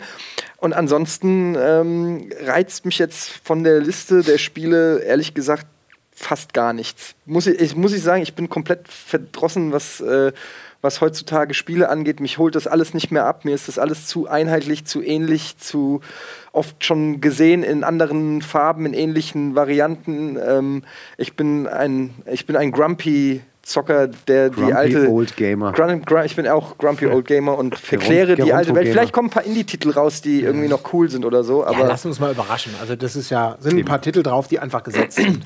Ja, also, d- ich kann es nicht anders sagen. Momentan von den Titeln, die hier auf der Liste sind, Dark Souls 3 und dann mal schauen. Aber das heißt nicht, dass es nicht irgendwie wieder eine ein oder andere Überraschung gibt, die ich jetzt nicht auf dem Schirm habe, wo ich sage, wow, hätte ich nicht gedacht. Ne? Ja, also bei mir ist es aber genauso. Dark Souls 3 ist das mein, mein Fiebertitel, deswegen brauche ich da gar nicht viel drüber reden. Ja. Da geben wir uns die Klinke in die Hand. Deswegen übergebe ich direkt an Klaas. Also ich sehe eigentlich du Dark Souls 3 sagt dann. Ich sehe mich- ich sehe es so ein bisschen ähnlich wie, wie, wie Eddie in hinsichtlich, dass eigentlich so das, was man jetzt schon irgendwie auf dem Schirm hat, was man erwartet, jetzt nicht unbedingt so der Kracher dabei ist, wo du sagst, oh Gott, äh, ich kann es kaum erwarten. Ich glaube, es ist halt spannender wieder, was, was dieses Jahr halt kommen will, was keiner irgendwie auf dem Schirm hat, wie ich finde Rocket League war jetzt im letzten Jahr so ein Titel, den keiner irgendwie erwartet Nee. hat, aber es ist einfach eine mega Spielspaßbombe gewesen. Es ging total ab und, und äh, ja, ist auch schön, weil es einfach so ein kreatives kleines Team ist, was irgendwie ein cooles Spiel gemacht hat. Ne? Ähm, ich muss natürlich auch, äh, ich kann natürlich nicht äh, diese Redezeit äh, vorbeigehen lassen, ohne auch noch was von uns zu sagen. Ne? Also Deus Ex ist für mich jetzt so das Ding, weil Deus Ex ist eine Reihe, die ich immer geliebt habe. Deus Ex Mankind Divided ist bei uns der Titel, wo ich mich am meisten drauf freue, wo ich super gespannt wird, bin, was es ist. Und ansonsten gibt es so ein paar Sachen wie, äh, also Far Cry Primal bin ich wieder ganz gespannt, weil, weil ich eigentlich die Far Cry-Reihe bei Ubisoft eigentlich immer, immer echt, echt äh, exzellent finde. Und Mirror's Edge ist so ein Titel, den ich damals geliebt habe, deswegen bin ich sehr gespannt, was, was EA da jetzt mit, dem, mit der Fortsetzung macht. Ähm, genau, und das sind so ein paar Sachen, wo ich, wo ich zumindest gespannt bin, wo ich jetzt aber mal sehen, vorsichtig, vorsichtig mich drauf freue. Aber du hast wahrscheinlich auch noch einen Pile of Shame auf 2015. Oh, es geht eigentlich so. Es geht eigentlich so. Nee, ich, ich, ich äh, habe ja ähm, quasi bei der Arbeit ja eh nichts anderes zu tun, als zu spielen. Deswegen brauche ich das dann. Du hast einen Job. Traumjob incoming hier, ne? Naja, nicht Beim wirklich. Publisher arbeiten den ganzen Tag nur zu. Ja, leider, leider. genau, Schön ja. wäre es, wenn es so wäre. Ja. Thorsten, wie sieht es denn bei dir aus? Ja, bei mir ist auch so ein bisschen, also das stimmt tatsächlich, was du gesagt hast, dass es echt so ist, dass man alles schon mal gespielt hat und so, aber ich mache gar nicht die, äh, die Branche dafür verantwortlich, weil es ist einfach auch ein bisschen logisch. Ist ja, bei Musik sagt man auch so oft, gab es alles schon mal und wird irgendwie neu gemischt oder so. Ich meine, Dark Souls 3 und eben. ne, ist auch ein dritter Teil. Genau, zum Beispiel. Und es wird ja auch auf so einem hohen Niveau inzwischen irgendwie äh, geweint. Also wenn irgendwie, keine Ahnung, also was für gute Spiele es eigentlich gibt, die aber halt leider immer gleich sind, jedes Jahr oder so. Das ist halt einfach, ist halt nun mal der Markt. Aber ich selber. Und das äh, eigene älter werden und Genau, erfahrener eben. werden. Wir sind ja auch ewig dabei Ja. und haben schon einiges äh, Blödes durchgespielt. Aber ähm, ich freue mich am meisten tatsächlich auf wirklich, also für mich sind es keine Indie-Titel mehr, weil diese kleineren Spiele nenne ich die jetzt einfach inzwischen, weil jetzt als Beispiel das Unravel zum Beispiel von EA mit diesem kleinen, äh, mit dem kleinen äh, aus Garn gemachten Mhm. Helden, das ist ja in dem Sinne, klar ist irgendwie Indie, aber EA finanziert das und so, da kann ich nicht von Indie reden. Ähm, auch wenn der nette Schwede da ganz lustig vor sich her spricht, immer der das Spiel vorführt. Da habe ich richtig Bock drauf. Worauf ich mich richtig freue, ist ähm, The Witness vom, äh, vom Jonathan Blow, das ist dieser Braidmann. Der hat kompletten Sockenschuss, der spinnt, aber der spinnt richtig cool, deswegen mag ich den super gerne und das wird ein witziges Spiel. Ähm, ich bin mal gespannt, ob er es tatsächlich schafft, irgendwie nur mit so Linienrätseln, weil das ganze Spiel besteht eigentlich nur aus, aus so Linien. Äh, äh, auf einer offenen Insel, ähm, ob das wirklich auf Dauer funktioniert. Ich habe neulich mal so 30 Minuten ein Video angeguckt, wo er es vorgespielt hat. Da habe ich gedacht, geil, das muss ich haben. Da habe ich richtig Bock drauf. Ähm, und ansonsten, ähm, was ich auch noch äh, mal erwähnen muss, äh, das No Man's Sky wird auch super spannend. Äh, es kann natürlich auch total auseinanderfallen, aber ich glaube, es wird spannend. Und ich drücke denen auch die Daumen, weil die Hello Games-Typen, das sind diese Joe Danger-Macher, die sind super, super sympathisch. Also die waren auch schon, als sie noch ganz, ganz klein und unbekannt waren, auch super sympathisch. Den äh, drücke ich die Daumen, dass da ein bisschen äh, Ich das wird so eine Kohle bei rumkommt. Spore-Nummer. Spannend ist aber genau das richtige Wort. Genau. Man, ja. man und beobachtet dann, es äh, und hofft und dann freue ich mich auf die und E3 natürlich noch, logischerweise, weil es wieder, es ist immer wieder ein lustiger Karneval der, der guten Laune, weil Peinlichkeiten, äh, witzige, also ich meine jetzt nicht als, äh, als Teilnehmer, sondern als Zuschauer, was da wieder an Pressekonferenzen und wieder an witzigen Dingen passiert, weil es wieder viele große Ankündigungen geben. Eine weiß ich übrigens, darf ich leider nicht sagen, es wird ein, ein richtig, richtig krasses Ding kommen. Bin mal gespannt, wie, wie da die Reaktion ist. Ähm, super Insider. Das kannst du jetzt nicht sagen. Ich, hab, ich, was ich, weiß, du das ich, kann jetzt mir, nicht ich, sagen? ich habe eine Theorie. Du bist Spielejournalist, wieso kannst du genau, das nicht kann, sagen? Ja, weil ich, äh, ich bin ja, ich bin ja weißt du, bezahlt von der Industrie, hat der Paletta mir vorhin gegeben. Ähm, und was ich auch noch äh, mir fest vorgenommen habe, ist, dass, weil eben Herr Gäbel und Herr Schultes, der Olli von der M-Games, mich da dauernd mit ihrem Geseier nerven. Ich muss irgendwann noch Bloodborne anfangen. Ich habe es nie angefangen, weil ich schon weiß, ich habe keine Zeit. Ich werde durchdrehen, weil ich keine Zeit habe und keine Geduld. Aber irgendwann setze ich mich mal hin, mal mal irgendwie so fünf Tage zumindest mal, um dem Ding die Chance zu geben, die es ganz offenbar ja verdient haben muss, weil alle so drauf abgehen und dann hoffe ich, dass ich dann danach aus dem Zimmer Komm rauskomme auch und sage. ins Licht. Ja, weil der Punkt ist, wie du sagst, Genau, hast dann habt ihr, habt ihr mich. Hast du die hast- Souls-Reihe und Und so dann hast komme ich raus, reiß mir das T-Shirt vom Leib und schrei, es gibt Drachen. Hast du die Souls-Reihe gespielt? Oder? was? Ähm, ja, ich habe damals tatsächlich das erste, das Demon's Souls, Demon's Souls hieß noch damals, ne, habe ich mir damals importiert sogar aus Japan. Weil, Aber hast ähm, auch gezockt. und hab's gezockt, aber bin nach so, lass mich, also so kurz, kurz nach der Stelle, wo Budi aufgehört hat, habe ich dann, glaube ich, ausgehört. Also, nee, ich nicht lange. Also es war mir dann, aber es ist tatsächlich wirklich so, ich, ich kann mich schon in was reinfuchsen, aber nicht mehr so einfach wie früher. Also wenn ich überlege, was ich zum Beispiel hier, Vagrant Story, das war übrigens so ein, so ein Square-Titel damals, da habe ich echt Zeit reingesteckt ohne Ende. Ich habe das Spiel geliebt ohne Ende und ich musste auch die Zeit hab's reinstecken. langweilig gefunden Oder Final Ende. Fantasy Das so Tactics. geil. Ja. Das war auch Final so ein Fantasy, ja, furchtbares Ding. All-Time Top 10. Also unglaublich, unglaublich äh, aufwendig, irgendwie so gedanklich und so. Und da war es auch so, da habe ich die Zeit noch investiert. Heute bin ich einfach alt, alt und langweilig Ja, aber- aber das und, Problem ist- Erfolg. ist und es gibt doch so viele Medien, die sich um meine Zeit Ja. irgendwie. Aber, aber du schlagen. wirst die Guter Zeit, Punkt übrigens. Ja, aber ich glaube, der Unterschied bei sowas wie Bloodborne oder so ist es ja generell so. Du suchst dir ja nicht die Zeit, um es zu spielen. So, sobald du angefixt bist, versuchst Dann du dein du Leben um das Spiel herum zu planen. Und das macht ja ein gutes Angefixt-Sein. das ist aber, das ist ja, das hat ja schon was von. Ja, das kommt dann ja automatisch. von- Da sagt man ja nicht, oh, ich muss jetzt noch eine halbe Stunde Bloodborne spielen, und dann sagt man, verdammt, ich spiele seit vier Stunden Bloodborne und muss noch was anderes Du, machen. ich erwische mich ganz oft inzwischen bei Spielen tatsächlich, wo ich denke, mir macht es zwar Spaß, aber hoffentlich ist es jetzt bald rum. Also, weil ich dann, weißt du, dann habe ich deshalb konnte ich Witcher nicht spielen. Also bei Ja, Batman die war es Angst, so. ich weiß, die Angst vor dem Anfixen und keine Ich hab's angefangen. Witcher ist aber ganz- oh, ja, oh, ja, zu und dann diese Dialoge und so weiter. Und ich dachte so, fuck, jetzt, du musst hier richtig Zeit mitbringen, weil du kannst da nicht einfach durchskippen. Genau, Der Dialog ist auch ein Teil des Spiels in Mhm. diesem Spiel. Aber ich habe jetzt keinen Bock, 54 Minuten zuzuhören, wie er früher Ja. Mhm. die Liebe seines Lebens verloren hat und heute auf Wol Wölfen reitet. Aber keine Ahnung. Und dann dachte ich mir, na komm jetzt, Mit nackt meistens. ich habe die, ne? die- ich hab die Zeit und die Geduld einfach nicht. Ja, und ne? irgendwann gibt es den Point, Point of No Return, wo du dann irgendwie quasi schon so weit bist, dass du sagst, irgendwie, wenn ich jetzt aufhöre, aufhören. Es geht nicht. Also ich muss Ja. es fertig spielen eigentlich. Aber das ist das Schöne an der Souls-Reihe und an Bloodborne. 0,0 Story. Ist also nicht die, es gibt Story, So, aber das die ist wird eine dir ganz nicht tolle Geschichte, die man sich selbst Ja, zusammenreißen ja, darf. exakt, aber es gibt keine Zwischensequenzen, Weiß, es gibt keine großen Dialogen, es ist. Äh, Ja, Dialogen ist auch schön. Zeit und Geduld fehlt mir jetzt leider, leider beide. Ach komm, das. Ich bedanke mich auch. Eddie, sein, schön, dass du da warst. Ja. Ähm, Thorsten, super, dass du da warst. Äh, Klaas natürlich ganz mich auch. genauso. Schön, dass ihr mit mir hier zwei Spaß Stunden gemacht. gequatscht habt. Äh, das war's für heute. Press Select geht in eine zweiwöchige Pause und dann sind wir wieder da. Im gewohnten Rhythmus und mal schauen, mit welcher Runde und mit welchem Thema. Also in diesem Sinne, macht es gut und bis zum nächsten Mal. Schön. Tschüss.